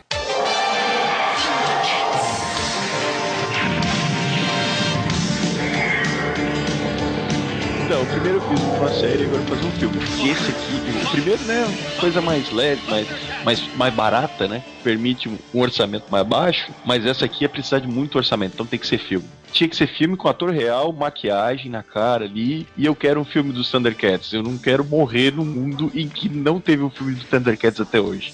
Tá num mundo onde teve um filme do He-Man, né? Mas não teve do Thundercats. Ah, mas do He-Man, aquilo não era um filme do He-Man, cara. Aquilo era um filme do Dolph Lundgren e da Mônica do Friends. Com a qualidade que a gente tem de maquiagem hoje em dia, não estou falando com- do Fera dos X-Men, maquiagem boa. Pô, tu vê o, o crocodilo agora do, do filme do, do Esquadrão Suicida, que é um troço que eu tenho que dar o braço a torcer, tá muito bem feito, tá muito foda. Aparentemente parece ser bem legal mesmo. Bom mesmo. pra mim, é o lobo mal do Esquadrão Sinistro. Isso é verdade. Mas daí não tem como comparar. Comprar uma de- dentadura de pontuda ali na Uru- Uruguaiana e tá tudo certo. Exatamente. Ah, pô, bota umas maquiagens foda, tá ligado? E a história tá pronta, né, cara? Tipo, como seria, na minha opinião, uma trilogia em que o primeiro filme começa com uma puta guerra, sabe? Tipo, Krypton, a cena inicial de Man of Steel. Você tem uma puta guerra em Tandera. O pai do Lion é o rei de Tandera, era o imperador de Tandera, e ele dá uma ordem que é pra a elite dele levar o, o filho dele, que nesse momento é uma criança de, sei lá, 10 anos, 12 anos, protegê-lo e fugirem dali com a equipe, né? Ele não pensa igual o Jorel que bota uma criança, um bebê numa nave e manda pro espaço. Não, ele ele manda uma equipe capaz de proteger. Com, com a elite, com a elite militarista. que seria o melhor piloto dele, que seria o Pantro, E melhor engenheiro. melhor piloto engenheiro dele, que é o Pantro. Ele teria a, a guarda-costas, a chefe de- da guarda dele, que seria a Chitara. Ele teria o estrategista, o general estrategista, que seria o Tigra. O Willy Kit e o Willy Cat, que seriam os damas de companhia, digamos assim, né? As crianças que, que acompanham ele. E o Jaga é o tutor, e o Jaga seria uma espécie de. O braço do rei, pra quem assiste. A Mão do rei pra quem vê Game of Thrones. Mão do Rei, exatamente. É que eu só vi dois episódios comecei a ver ontem, gente. Então, a mão do rei seria o Jaga. O que acontece? Eles vão, partem na nave e tal. Só que o que acontece? Tipo, vai levar uns 15 anos a viagem deles, ou 10 anos. E eles ficam em cabines ali, de, como é que chama? De criogênicas, né? Que, Animação suspensa. de animação suspensa. E o Jaga não, o Jaga fica pilotando e não, e não está em animação suspensa. Ele se sacrifica pelo grupo. Só que a cabine do Lion, né, a câmara do Lion não funciona e ele é obrigado a sair. Então o Jaga cria o Lion durante a viagem, durante os 10 ou 15 anos de, de viagem. E quando ele chega ao planeta, o Jaga já tá muito velhinho, todo mundo acorda e o Lion é um adulto. Só que assim, você tira um problema do desenho. Que no desenho era o seguinte: o Lion simplesmente ele envelhecia nesse período. Isso quer dizer que quando a nave chegou lá, ele era um adulto, só que ele tinha a mentalidade de uma criança, porque a criança ele Sim. não amadureceu. Então, ele teve um episódio em que ele agia como criança, depois ele já era um adulto, porque não tinha como você ficar trazendo ele parecia um retardado mental, né? Então, teria esse lance de o Lion envelhece no período, enquanto os outros não envelhecem, porque, mas ele é criado pelo Jaga e treinado pelo Jaga na nave no período da, da viagem. Chegou lá, Jaga morre e eles montam a base e tal, e agora eles vão ter que ser, né, criar uma nova sociedade, digamos assim, né, Uma nova Tandera. uma nova Tandera, enquanto eles tentam entrar em contato com o planeta Tandera original. Eles não sabem se ainda tem gente viva lá, se o que deu, se explodiu o planeta, se não explodiu, se eles ganharam a guerra, se eles perderam a guerra. Nessa trilogia, obviamente, no primeiro filme, o Munra surge, né? Os mutantes surgem a princípio e depois o Munra como chefão final. Num segundo filme, uma nova aventura, que eu não sei dizer agora, mas num terceiro filme, a guerra que estava em Tandera chega no, no planeta em que eles estavam. E daí você tem um puta épico, assim, do, dos Thundercats agora liderando o Lion agora, que é o, o rei por direito, né? Porque o pai dele morreu na guerra, tendo que liderar um exército gigantesco de, de Tandereanos, Tanderarianos, Thundercat. pra Thundercats, boa, pra resolver o, o grande problema. E essa seria minha trilogia. Vamos pro elenco então, né? Elencando aqui, o Lion, que é o protagonista, seria vivido pelo Charlie Hunnam, do Sons of Anarchy, o principalzinho ali do Pacific Rim, né? Do Círculo de Fogo. Sim, sim. O Pantro é um homem que já foi citado neste podcast. Olha, será, será uma pessoa que vai deixar o, o- vai fazer com que o Modeste compre mais um ingresso? Não, não, não. É um cara bem mais foda do que se fosse o, o ídolo do Modeste. O Pantro é o Idris Elba, cara. Ah, sim. Pantro é o sim. Idris Elba. Porque, convenhamos, se, você precisa de uma pessoa sábia, o Pantro é um cara sábio. Tem que convencer que o cara, além de piloto, é um grande engenheiro, fodão, é o Idris Elba. Não É o The Rock. O The Rock não vai querer me The Rock. convencer que ele é um engenheiro. Exatamente. Ele foi a fada do dente. Pra Chitara, eu pensei, cara, eu, eu demorei muito pra chegar na Chitara. Porque eu queria alguém que tivesse olhos felinos. Olha só que bonito isso. Tipo a Priscila E- Fantin. Tipo a Priscila Fantin. Então eu escolhi a Olivia Wilde, que ela tem um, um olho meio puxado, assim, que eu acho muito olho de gato, assim, que ela tem. E ela é muito bonita e ela seria uma Chitara muito foda. Atua bem em Tron, né, cara? E ela é uma ótima atriz, inclusive. E ela não faz muita coisa, isso que eu fiquei impressionado, que ela fez Tron, né? E ela não faz muita coisa, assim, é uma baita de uma atriz e. Ela não faz muita coisa, mas ela tem um dedinho podre, né? Porque a- uma das cinco coisas que ela fez foi Cowboys e Aliens. Ah, tá, mas até aí nós temos uma galerinha que fez Cowboys e Aliens ali e queimou o filme foda, né? Tem Daniel Craig, tem Harrison Ford, meu amigo, tá em Cowboys e Aliens. Sam Rockwell tá em, Cowboys e Aliens. Você tem um puto elenco em Cowboys e Aliens ali de gente que não sabe o que, que, tá, que tinha que pagar as contas. E o Clancy Brown, é óbvio, que provavelmente ele era algum general do mal. Aí, dirigido pelo John Favreau, né? John Favreau, aí, ó. Aí, gente que mordendo a nossa própria língua. Pro Tigra, eu queria alguém que passasse uma coisa, ser, ser menos motherfucker e ser mais estrategista, um cara com cara de inteligente, digamos assim. Fui buscar onde? No mesmo lugar onde tiramos o Mestre dos Magos em Game of Thrones, que, como eu falei, comecei a assistir agora, então agora tudo é Game of Thrones pra mim. O Richard Madden, que é o Rob Stark, Game of Thrones, que era o Rob Stark, né? Pra quem não assistiu, spoiler, como Tigra. E fechando, porque eu não vou, eu não elenquei os mutantes, né? E os mutantes ali são, porra, foda-se. É, e eles estão cheios de maquiagem também, né? Provavelmente escamoso seria digital, então, né? Se é digital, vai ser o. O Andy Serkis, o Andy Serkis. Isso, o Andy Serkis que vai ser. Pro Munra, que é o grande vilão, né? Eu acho que não poderia ser outro, a não ser aquele grande anda de moto no... É em Los Angeles que ele anda de moto, ô Marcelo, que é a piada que a gente fazia com o Zenon? O Ron Perlman, que faz o, o, o Hellboy também. Von Perlman, o Hellboy, seria o Munra, porque ele tá acostumado com maquiagem, ele tem cara de monstro e a voz dele é muito foda. inclusive- você pode até economizar em maquiagem. Sim, é só pin- dar uma, uma cinzentada na cara dele, é o, é o Munra já. O de vida eterna. O de vida eterna. Cara, uma coisa que eu realmente não entendo é como é que não. Pô, é uma aventura muito foda, Thundercats. E. E a galera não, não adapta isso, sabe? Tipo, nem se mexe pra adaptar isso. Então, em 2007, foi anunciado um filme dos Thundercats pela Warner Bros. com o super conhecido eh, diretor Paula Weinstein, que fez o Diamante de Sangue. Só que, tipo, isso foi anunciado em 2007. Até hoje, não falaram mais nada. né? É um dos famosos anúncios de filme Guilherme Del Toro, sabe qual é? Anunciou, não sai, cara. E tá pronto, cara. Eu não pensei no Willy Kit e Willy Cat também, porque seriam dois adolescentes aí. Sei É, lá, é o aí- menino do quarto Jack. É, adolescente aí você pode ir lá no casting qualquer, fazer uma seleção rápida e pegar qualquer pessoa, né? É mais fácil de arranjar. Eles só precisam ser irritantes. Exatamente. Agora, pra diretora que eu queria pedir a ajuda de vocês aqui na, na nossa, no nosso projeto. Não me passou ninguém pela cabeça. Eu pensei em James Cameron, mas não. James Cameron é muito superlativo, não, não dá. E que tal o Shane Black? O Homem de Ferro, apesar de tudo, é, a ação dele é legalzinha, eu não acho ruim, Ele não. fez o Predador. Máquina Mortífera. É um filme de ação, é aventura, né? Eu acho que o o Shane Black poderia se encaixar bem. Ah, não, ele foi roteirista do, do Deu a Louca nos Monstros. Ah, não, pô, Shane Black seria uma boa, uma boa opção.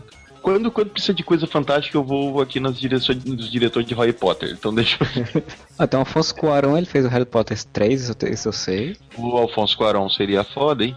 Quarto e o 5 eu não sei quem fez. David Yates fez Relíquias da Morte, ele fez A Ordem da Fênix, mas ele fez A Lenda de Tarzan, cara, que tá aí o filme, tipo, a ambientação vai lembrar muito. O cara teve experiência pra montar um, um mundo mais cheio de feras, selvagens e tudo mais, era um- é uma boa opção, hein? Isso me lembrou quem que dirigiu o Mogli, o menino lobo, menino Mogli como os outros. Não é John Favreau também, não? É, é ele mesmo. Então, não fala que é muito bom, né? Eu não assisti, mas não fala que é muito Eu bom. também não vi. porque John Fa- Fa- Favreau mandou muito bem fazendo o Mogli ali, pelo menos visualmente todo mundo viu o trailer, então deu pra ver que o troço visualmente é muito foda. Então eu fico entre o John Favreau, Favreau, é muito difícil falar o nome dele, né? Fravô. Fravô É. fala Fravô. Então, faz favor, John Favreau ou o David Yates. Eu fico aqui na dúvida pro Eu, eu voto no David Yates só porque o John Favreau já tem um, um voto pra poder dirigir outro filme, né? Então, É, então vamos de David Yates. Shane Black foi deixado lá, né? Tudo bem. Porque o Shane Black, eu vi ali, tipo, os filmes dele são quase todos meio que. Pô, tem Máquina Mortífera, tem o- o, Não, mas ele, a maioria dos filmes ele trabalhou como roteirista. É, então, mas tem esse, esse ar meio sarcástico dele, sabe? Tipo, não sei, ele me parece uma coisa mais urbana, menos, menos fantasia e mais urbano, assim. O bom de ser da Warner é porque o Jaga, como no, no próprio desenho, ele já aparece várias vezes para o Lion para dar ideias né, para ele ajudar. Então a Warner adora isso, né? O filme do Superman sempre tem essa história que ele o super-homem encontra o pai no meio de um pico sem nexo nenhum. Bem lembrado que eu não elenquei o Jaga. Quem vocês acham que poderia ser o Jaga? pai do O Kevin Superman. Costner. Todos os dois dão. É, pois é, escolhe qual saga do Superman que você quer. Não, não vou cair no, no, no conto do. O problema é o seguinte: isso daí seria o caso de você chegar e ter uma conversa séria pra ver o Sean Connery não aceitava retomar sua carreira. Ai, não, Sean Connery não. Eu não consigo mais Sean Connery. não, tô, não posso mais com Sean Connery. Coitado dele. O meu Jaga é Donald Sutherland. E ele já criou um filho fodão. Então, Donald Sutherland é o, é o nosso Jaga, que daí é aquele nome grande, né? O nome. O Anthony Hopkins do filme, né? Sempre tem. Sim. Que vai fazer as participações eventualmente nos, nas visões que, o- que o Lion tem quando tá muito louco da droga pra aconselhá-lo. Foda que o Donald Sutherland, por mais que ele seja um ator muito foda, ele não tá tão em evidência assim pra ser o grande nome, né? Apesar de ele ser um grande nome. Ah, mas ele seria quem, né? Dá pra ser o Michael Caine, né? sempre Morgan Freeman.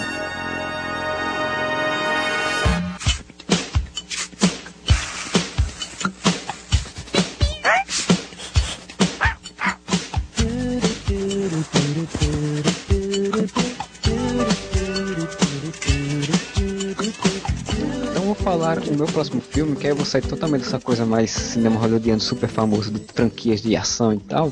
Que eu vou falar de um desenho que eu gostava muito, mas ao mesmo tempo eu vou falar dele modificando um pouco ele, né, por, por cinema, né? Que é o, o Doug, né? O Doug, que ele é um desenho muito bom, assim, é história de adolescentes, né? Para adolescentes, tal, ali na escola e tal. O garotinho, que é o Doug Funny, que tem a, Paty Maionese, que é a menina que ele gosta, tem um amigo dele, o Skitter, que é um amigo estranho, esquisito, né? Da, da cota de negros, ou ele não é nem negro, acho que ele é.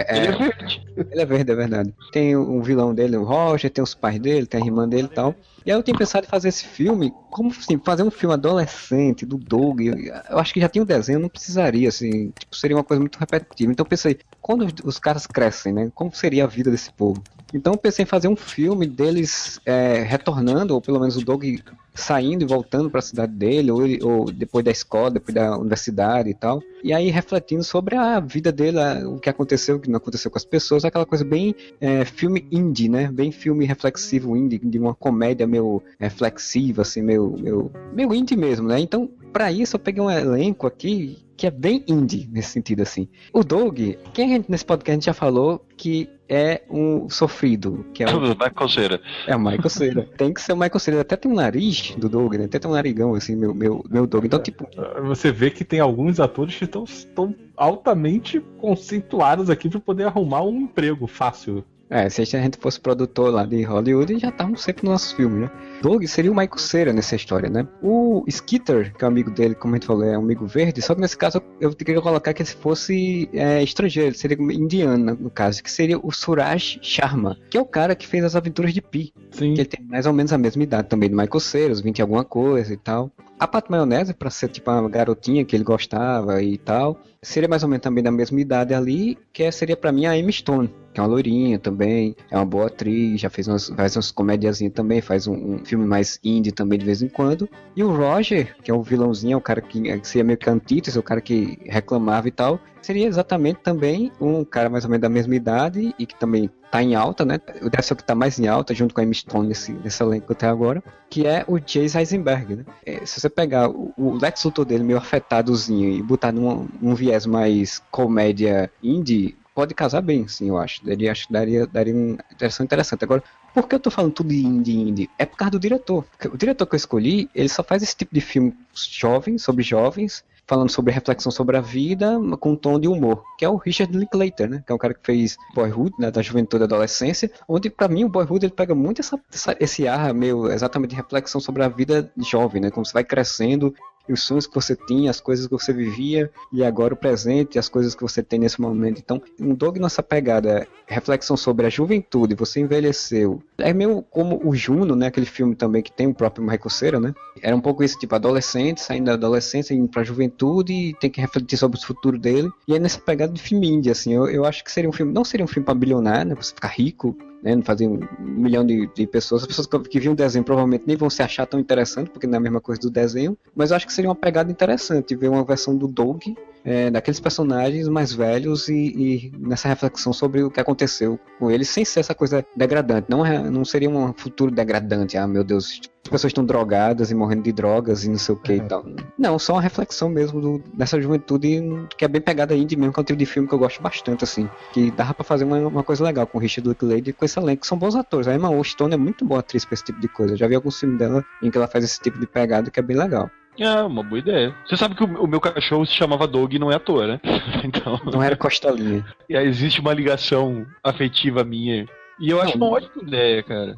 Porque o Dog é uma série que até hoje, se eu assistir o desenho, adoro pra assistir. É muito boa, muito divertida. Só que geralmente as pessoas, quando fazer ideias de futuro, eu vi até um, um clipezinho aí que fizeram uma vez tentando fazer um, um- como se fosse um trailer do, do filme do Dog. Fizeram aí de forma fan-made, né? E que tipo, você já vê umas coisas meio, ah, não, as pessoas estão fodidas, estão meio tristes da vida. A irmã dele é meio que uma porra louca drogada mesmo. Não precisa ser necessariamente assim. né?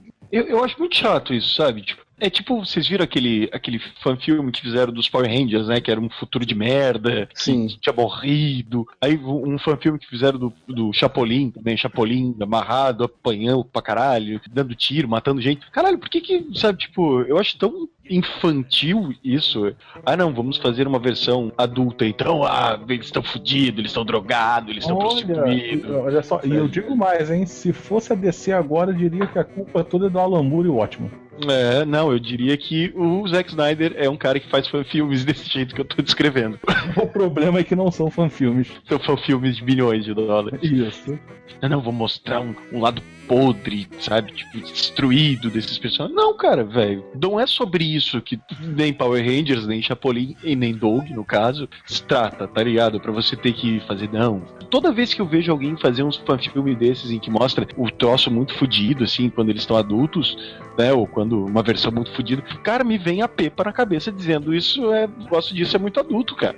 Porque É. não é. É a síndrome da pepa, velho. Não é adulto isso. Agora, tu querer fazer essa ideia que tu deu, Ma- Marcelo, eu gostei pra caralho. Tipo, porque o desenho era meio indie também, se tu parar pra pensar. Sim, não sim, era sim. um, ele não era um desenho mainstream, assim. Só que ele se tornou cult, né? Tanto que ele passava na TV Cultura. Depois que ele foi pro SBT, aquele que ele, aqui no Brasil pelo menos, que ele ganhou um pouco mais de fama, digamos assim, né? Mas eu acho que quando ele foi pra SBT, porque tu sabe que tem duas fases do Doug, né? Tem a primeira, que era da Nickelodeon, depois ele foi produzido pela Disney. Tanto que era Disney's Doug. E só quando virou Disney é que ele foi para que ele foi pro SBT. E quando virou Disney, ele já não era mais tão legal. Ele perdeu um pouco do do charme dele, eles melhoraram muito tipo, a- Sim, o traço sim. ficou mais Eu bem lembro. feitinho, mas as, as histórias ficaram mais popzinhas. E no original ele era mais cult, não cult no sentido, nossa, como ele é babaca, olha só que hipster. Mas cult no sentido de, tipo, ele não era aquelas aventuras comuns de, de desenho animado, sabe? Ah, temos uma aventura semanal aqui para resolver. Eram historinhas bem,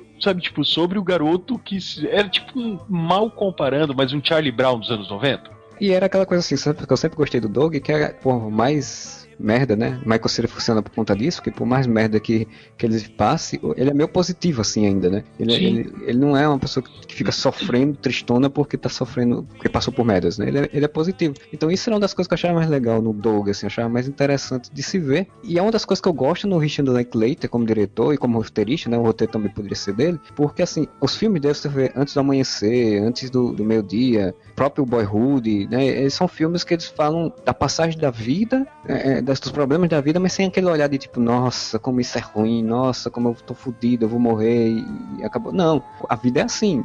A gente tem que tentar ser positivo e seguir a vida. Então, é uma das coisas que eu acho que combina bem com, com o Doug, né? Eu acho que seria uma, ideia interessante de se ver. Porra, e o Doug é um cara, é um personagem muito legal, cara. Tipo, sei, é, é a pena que hoje em dia não tem mais nada, assim. É um personagem que ficou meio que deixado de lado, assim. Mas eu acho muito legal o Doug.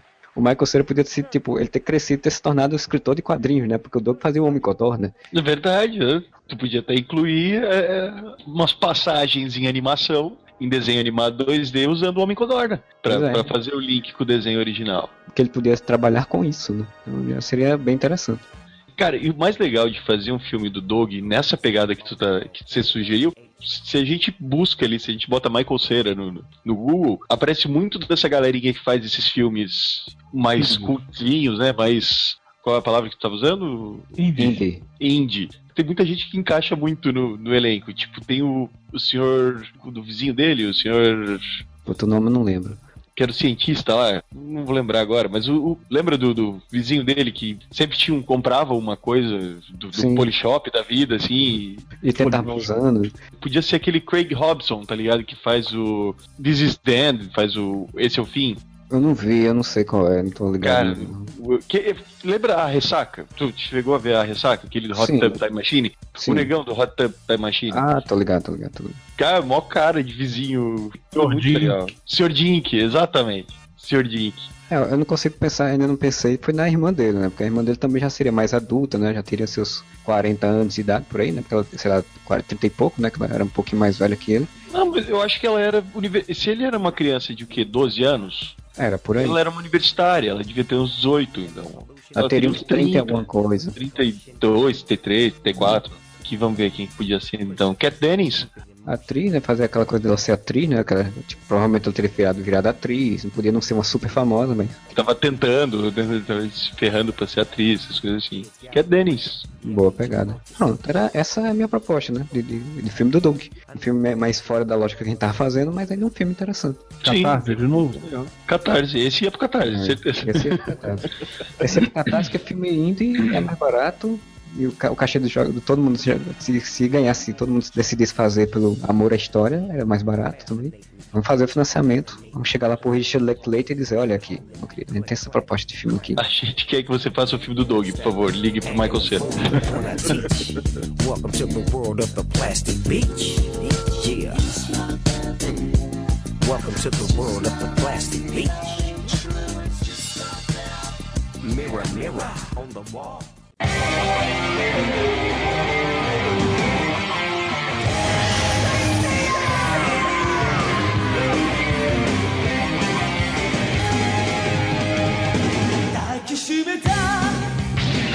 Então vamos começar por mim, então, essa próxima rodada de filmes, e aí eu vou ter um desafio, e uma coisa que muitas pessoas podem querer me matar, porque eu vou falar de um filme que eu queria ver muito, um filme desse, um desenho que eu adoro muito, que a gente até fez um podcast aqui sobre ele, que é o Cavaleiros do Zodíaco. Filme do Cavaleiros do Zodíaco, geralmente tem que ser japonês. Mas hoje em dia, como tá a moda dos dos Estados Unidos fazendo filmes de filme japonês, né? Já que a gente tem a Scarlett Johansson fazendo o Ghost in the Shell, né? Com o mesmo nome japonês, mas ela sendo americana, a personagem, mas tudo bem. Vamos fazer um filme com é, americanos, né? Eu tiro só um, que eu não sei se ele é americano, ou se ele é descendente, ou se ele é de fato oriental, mas o resto todo é americano. Então foi um desafio para mim fazer isso, mas eu consegui pensar em alguns nomes. O primeiro é o Mitsumasa Kido, né? Que é o pai da, da, da personagem principal, o cara que agrupa, que junta as, as crianças para serem os Cavaleiros do Zodíaco, para serem os Cavaleiros do Bronze. Era rico, mas não tinha TV, né? Com a quantidade de filhos. Sim, o cara que sai pelo mundo carcando todo mundo para poder criar filhos para poder lutar contra o mal. Eles são irmãos, os Cavaleiros do Zodíaco? No mangá, sim. Nunca li o mangá que eu não sei ler de trás pra frente. São irmãos de mães diferentes. Então a gente tem o Mitsumasa Kido, eu pensei aí sim num cara, não sei se é oriental ou tal, mas John Yun-Fat. Ele é oriental, sim. Ele é chinês. Ponto. Você já tem o John Yun-Fat, ele é, já é chinês, ponto, já é oriental, funciona. É ele que faz aquele monge à prova de balas? Sim. Isso. Porra, obrigado pela minha memória bizarra de filmes ruins. E, ele esse tem- é bem ruim. Que é do Stifler, inclusive. Isso. Ele tem um ar meio, meio de empresário, quando ele tá de roupa de, de terno, não sei o que. Então, tipo, o meu Mitsumasa Kido, ele seria um pouco o do desenho novo do- dos Cavaleiros, em que ele era um explorador do mundo. Ele não era só um, cara que, sa- que foi passear na Grécia. Indiana Jones, assim, saía rodando pelo mundo, coletar coisas. E aí, no meio dessas histórias, ele acaba encontrando cara que tem uma garota nos braços, que seria a Saori, né? O Saori Kido, que seria a Atena. Conta a ele toda essa lenda dos Cavaleiros do Zodíaco, do Olimpo e tal. Diz que tá sendo caçado e pede pra ele cuidar da menina e cuidar do, do segredo, né? E aí, a Atena, eu pensei em ser a Hayley Steinfeld, que ela fez o Bravura Indômita. Atualmente ela tá com 19 anos de idade. Ah, sei o, o filme, o Alfa Oeste. A garotinha que tá querendo, né, se vingar lá do- da morte do pai e tal. Que é uma boa atriz, uma boa atriz pra caramba ela. E hoje ela tem mais ou menos 19 anos de idade, não fez mais muita coisa na vida. Ela é bonita, mas não é aquela super modelo, né? Então ela é mais magrinha e tal. Casaria bem com a Saori Kido mais moderna, né? Como tentaram fazer no desenho animado recente, até no, no filme animado recente, em que ela é mais moderninha e tal, não é tão. Era uma garota estudante e tal. Tipo, a história aconteceria, ela cresceria e tal.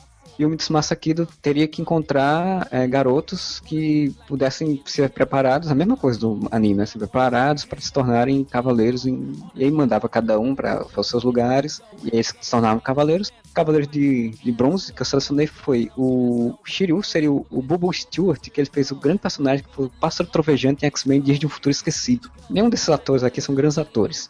Caraca, o Bobo Stewart fez o filme dos descendentes da Disney. Nossa senhora. Ah, porra, ele era o Jafar adolescente? Isso, isso. é o filho do Jafar.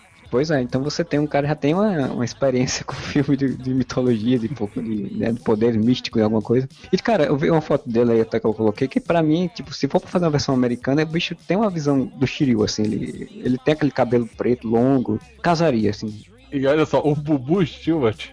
Tem um nome escroto, o Bubu Stewart. Não, é, é o nome artístico, porque o nome dele é Nils Allen Stewart Jr. Ele é ator, cantor e dançarino. Olha, Ele era vocalista do grupo T-Squad. T-Squad. Deve ter feito muito sucesso. Deve ser, devia cantar a trilha sonora do Super Ninjas. Como é que é o nome dele de verdade, por favor? Nils Allen Stewart Jr. O cara se chama Nils Allens. Ok, não é um nome lindo, mas é melhor que Bubu. Bubu é um nome muito escroto. Sabe o que, que me lembra Bubu? Você lembra daquela menininha, a Honey Bubu? Eu acho que era Honey Bubu o nome dela. É da Pequenas Misses, não? meu Deus. É da Pequenas Misses. Misses. Ela mesma. Here comes Honey Bubu. Jesus. Pois bem, então, seguindo, né, nossos Cavaleiros de Bronze, teria o Shun. O Shun seria o Bill Milner, que é o jovem magnata em X-Men primeira classe. Que ele tem uma cara ali de, de garoto desajeitado, garotinho meio sem jeito. Meio loser. Também não fez grandes coisas, né? Só fez. é, tá fazendo outros filmes, nada de muito relevante no momento. Então acho que ele funcionaria legal aí como, como Shun. Olha só, eu, eu vi as primeiras fotos dele aqui, criança, ok. Aí tem uma foto dele adolescente, tem a impressão que cresceu uma cara ao redor do nariz dele. Sim.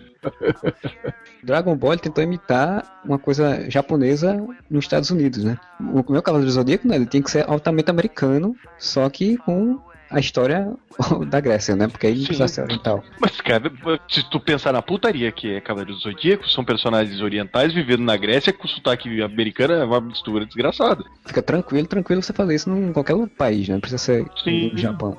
E aí a gente teria o Seiya, porque o Seiya é o Callan Mac- MacLife. Tem umas, umas comédiazinhas românticas, assim. E ele tem uma cara de bobo, assim. Eu acho que o Seiya, o Seiya funciona pra ser, pra ser esse cara que tem uma carinha de bobo, que faz piada. Até a própria versão nova do Seiya também é meio assim, é meio de fazer piada, fazer brincadeira. Então acho que, que ele funcionaria bem. Ele fez o seu número 4 e fez o, o Primeiro Amor, o, filme- o último filme dele. Você que tá ouvindo isso no feed, depois você vai lá e pe- pesquisa nesse nome todinho, com certeza, que eu sei que você vai. Esses nomes super conhecidos. O Yoga, eu coloquei que foi o Dylan Minette. Que, assim, o Yoga já é mais diferente, porque o Yoga eu não consegui pensar em ninguém. Então, Pô, mas que- eu acho que o Yoga funcionou bem. o Dylan Minette, ele, é ele já é um ator mais conhecidozinho, assim, já fez outros, uns papeizinhos. Aí eu vou perguntar se você fez isso de propósito ou se você não se ligou qual é o papel dele em Ages of Shield. Eu tô tentando lembrar, não lembro qual que pode ser. Já mostre qual é o poder Ah, dele o em Homem de Ages of. Shield. Ele é o que congela as coisas, não. Exato, é verdade, é verdade.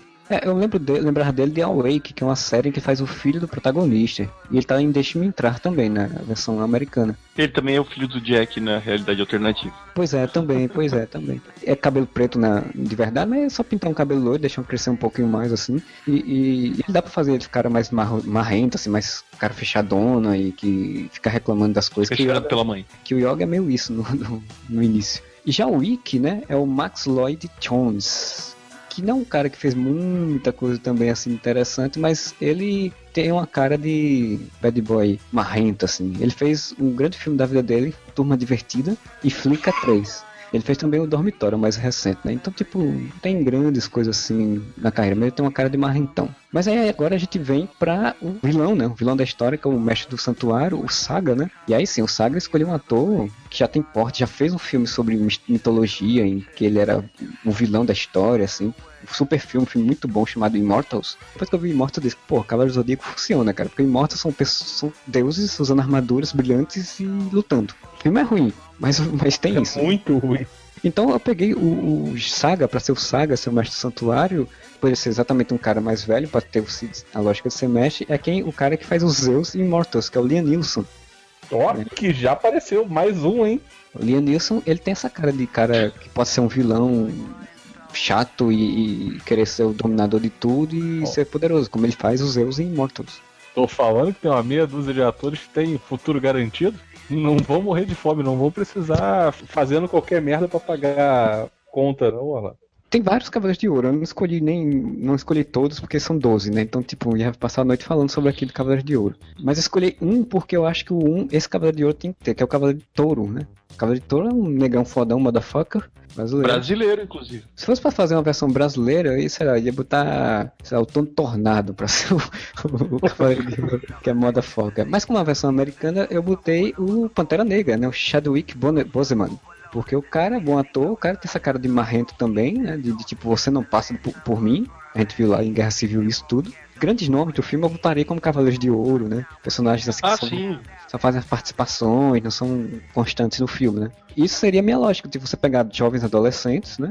Vão aparecer mais no filme, não são tão famosos, mas você pode ter um caixa mais baixo, você pode jogar eles a, como pers- personagens principais, botar as participações especiais de pessoas mais famosas, fazer a história mesmo do. Que, tipo, a história que era pra ter sido a história do, do filme animado, né? Que fizeram. Que é a saga das 12 casas, só que reduzida, né? Dá um- Uma forma de cortar ali um pouco a história, diminuir um pouco as batalhas, não da forma merda que fizeram na animação, como é você tem a mesma ideia da história. O cara que foi lá, pegou, mandou as pessoas, tem as armaduras, aí você poderia botar umas armaduras mais tecnológicas, mais homem de ferro na coisa, né? E menos, é, menos aquele traço lá do Masami Kurumada, né?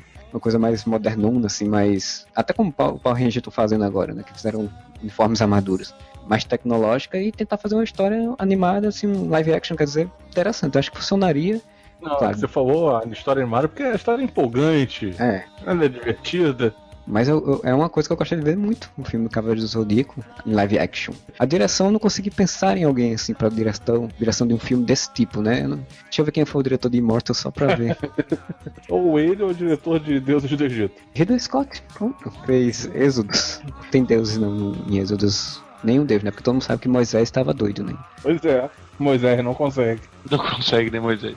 O diretor de Immortal foi o famoso Tansen Singh, que fez Immortals, aí fez Espelho, Espelho Meu, Dublê de Anjos, Arcel. O Deus do Egito é o Alex Proyas. O Alex Proyas já é um diretor um pouquinho melhor. Ele fez somente O Corvo e Cidade das Sombras. São dois bons filmes e fez Eu, Robô e Presságio, que também são dois filmes legais. Cidade das Sombras é o do Rufus Silva? Cara, eu não... Da não sombra aquele do Rufus Silva que ele tá no espaço, não é? Isso, acho que é. Verdadeiro Matrix. Isso, que é o que tá no espaço lá. O Rufus Silva. É, Alex Proyas, ele mesmo. Pronto, esse é o meu Cavaleiro do Zodíaco, feito por Alex Proyas, com esse, esse elenco super estrelar. Será que um filme ia dar pra fazer a história toda de 12 cavaleiros? É, eu acho que esse daí é um maior erro do, do desse, da última animação. Querer porque eu- condensar tudo num só. O grande problema é que um filme live action gastaria muito dinheiro pra fazer três filmes assim, se não desse sucesso o primeiro filme, por exemplo, né? Você poderia pagar um elenco, pagar os efeitos no primeiro filme, e aí o filme não dá sucesso e aí você fudeu, né? Eu acho que é por isso que o pessoal poderia pensar que ele fazer um inteiro. Eu acho que o grande problema do Cavaleiro do Zodíaco, a própria o anime também, é que não mostra a repercussão da existência dos Cavaleiros do Zodíaco na Terra, né? Ah, sim. Se fosse você fazer, por exemplo, uma trilogia, o primeiro filme teria que ser isso, né? Tipo, contar a história do Mitsumasa Kido, da Saori, da coisa dos cavaleiros, o, aquele processo lá de treinamento deles, de se tornarem cavaleiros e voltarem, é, a relação deles e as consequências da existência dele no mundo, né? E, e o começo de uma batalha contra o Olimpo, podendo ser até enfrentar alguma coisa menor, digamos assim, não diretamente o Mestre Santuário, os cavaleiros do... Sim, que nem no, próprio anime foi, o- no desenho no, no mangá também. não seria tão chamariz se você fizesse as 12 casas logo no filme, né? mas é, seria o caminho mais interessante.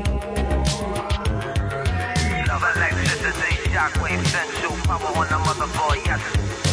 Push up, overload, legendary, heavy glow, sunshine, thunder roll, keep this on. Yes, the lantern burn, burn, bad, easy, and broadcast so raw and easy. Thunder roll, sunshine, work it out, out, out, out, out.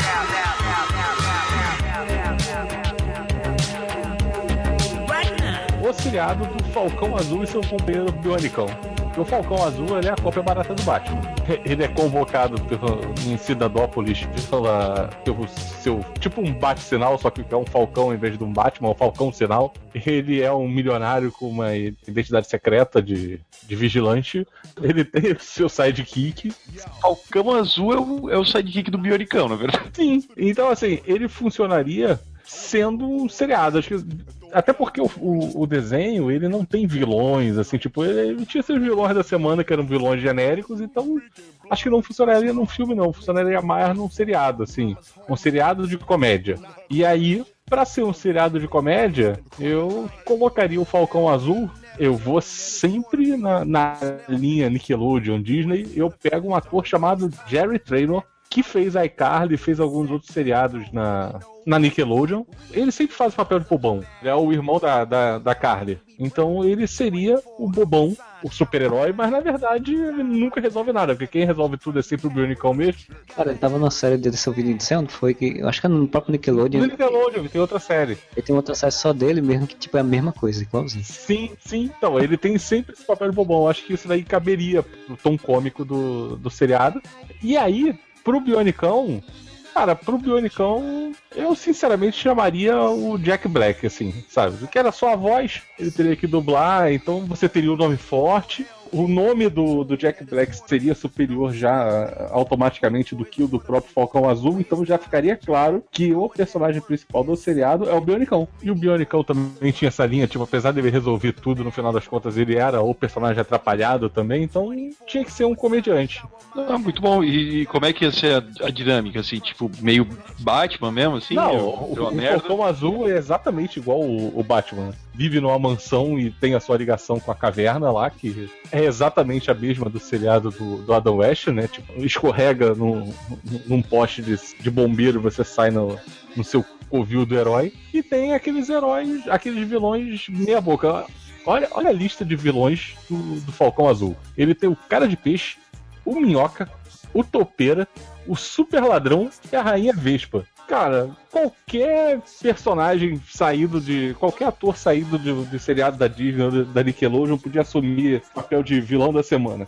Sabe o que, que podia fazer? Aí, ó. Se fosse uma grande homenagem ao, ao seriado dos anos 60 do Batman, tinha aquele lance dos vilões, o vilão especialmente convidado. Isso. Era sempre um cara foda, né? Era tipo Burgess Meredith fazendo o pinguim, Isso. né?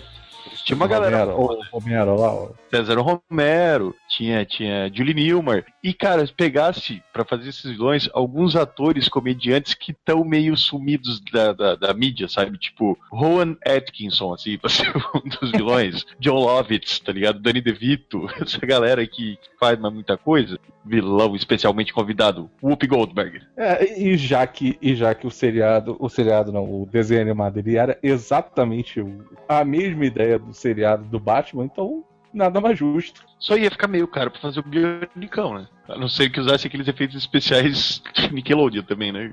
Aqueles efeitos no After Effects. Mas é por aí. O ah, mas fosse pra Bionicão- ser de humor mesmo, foda-se. Isso, é. Por isso que a premissa tinha que ser de humor. E seria isso. Sempre com o Bionicão salvando o dia sem querer. Com esse cara pra ser o, o Falcão Azul, tem, tem que ser escrachado, não tem como o Bionicão ser bom, não. Se o Bionicão fosse bom, a série ia ser muito, muito Exatamente. ruim pra ele. A ideia é escrachada e focando o público adolescente. Os velhacos também, né? Que vão entender as referências ao, ao- à série do Batman dos anos 90. Dos anos 90, dos anos 60. Os anos 90 é ótimo. A série do Batman dos anos 90 é boa, é do, Ti- do Bruce Timm. Isso. É mais ou menos o que foi feito com o The Tick, né? Nos anos, ali no início dos anos 2000. Só que ele- só que o pessoal não pegou muito bem, é, não entendeu muito bem a piada ali do The Tick nos anos 2000. Sim, a ideia é basicamente a mesma. Faz o seriado cômico de alguma coisa que já foi o desenho. The Tick agora estão falando em voltar com uma série dark, sombria e pesada. Ah, não, não é possível. É, e o desenho era cômico, né? E do Bionicão. É, exatamente, do Bionicão. Os dois eram cômicos. Não, do The Tick é isso mesmo. O autor próprio falou que ele quer fazer uma pegada mais séria. Ai, que sombria. Eu imagino ele na entrevista. "Não, Eu encontrei com o Lelex Snyder hoje, a gente bateu um papo e eu agora quero fazer uma toada mais sombria do meu do The Tick. Me deu uma baita ideia. Ele me deu altas dicas. Já que o Moura não conseguiu pensar em nada, a internet dele agora começou a ficar lenta. Então a gente vai caminhando para o encerramento desse podcast. Eu queria que você só fizesse um- uma frase final aí, um resumo aí do produções e de essa coisa de desenho virar filme aí. Bom, a gente tá perdendo dinheiro, né? Porque está provado por esse podcast que nós somos grandes produtores hollywoodianos, só precisamos de uma chance para poder emplacar grandes franquias no cinema e ficar ricos. Também queria pedir aí, galera, aí, deixem nos comentários que filmes vocês gostariam que de desenhos animados vocês que gostariam de ver adaptados em live action, ou que vocês gostariam que a gente comentasse numa dessas, né? Pode rolar outro podcast. Joga as ideias aí que a gente cria elenco, cria sinopse, cria tudo aí. pra- Ou as próprias ideias de vocês também. Vamos, vamos interagir mais, gente. Tá faltando interação nesse podcast. Tá faltando vocês comentarem. Eu sei que faz tempo que não tem momento areva da gente ler os comentários de vocês. Deixem comentários que a gente vai ter comentário pra ler. Nesse momento que tá todo mundo em crise, todo mundo querendo buscar o, o seu filão para explorar, a gente tá aqui para provar que o filão existe e que não exploram porque não conseguem ver. Porque a gente falou, inclusive, de coisas fáceis de adaptar. Até hoje ninguém faz, ninguém se coçou para fazer. Enquanto isso, ficam querendo fazer um novo Harry Potter, emplacar um Snyder verso. Então a gente vai chegando no final desse podcast. Espero que vocês tenham curtido. Como o Moura falou, deixe seus comentários aí lá no, no site, né, no areva.com. Se você estiver ouvindo pelo feed, ou se você estiver ouvindo direto, você baixou, está ouvindo, deixe seu comentário. Temos o Facebook, né, facebook.com.br areva, com um A só. Tem o Twitter também, arroba areva com um A só. Temos nosso e-mail que é contato arroba areva.com. Bom final de semana para todos. Voltamos semana que vem e areva.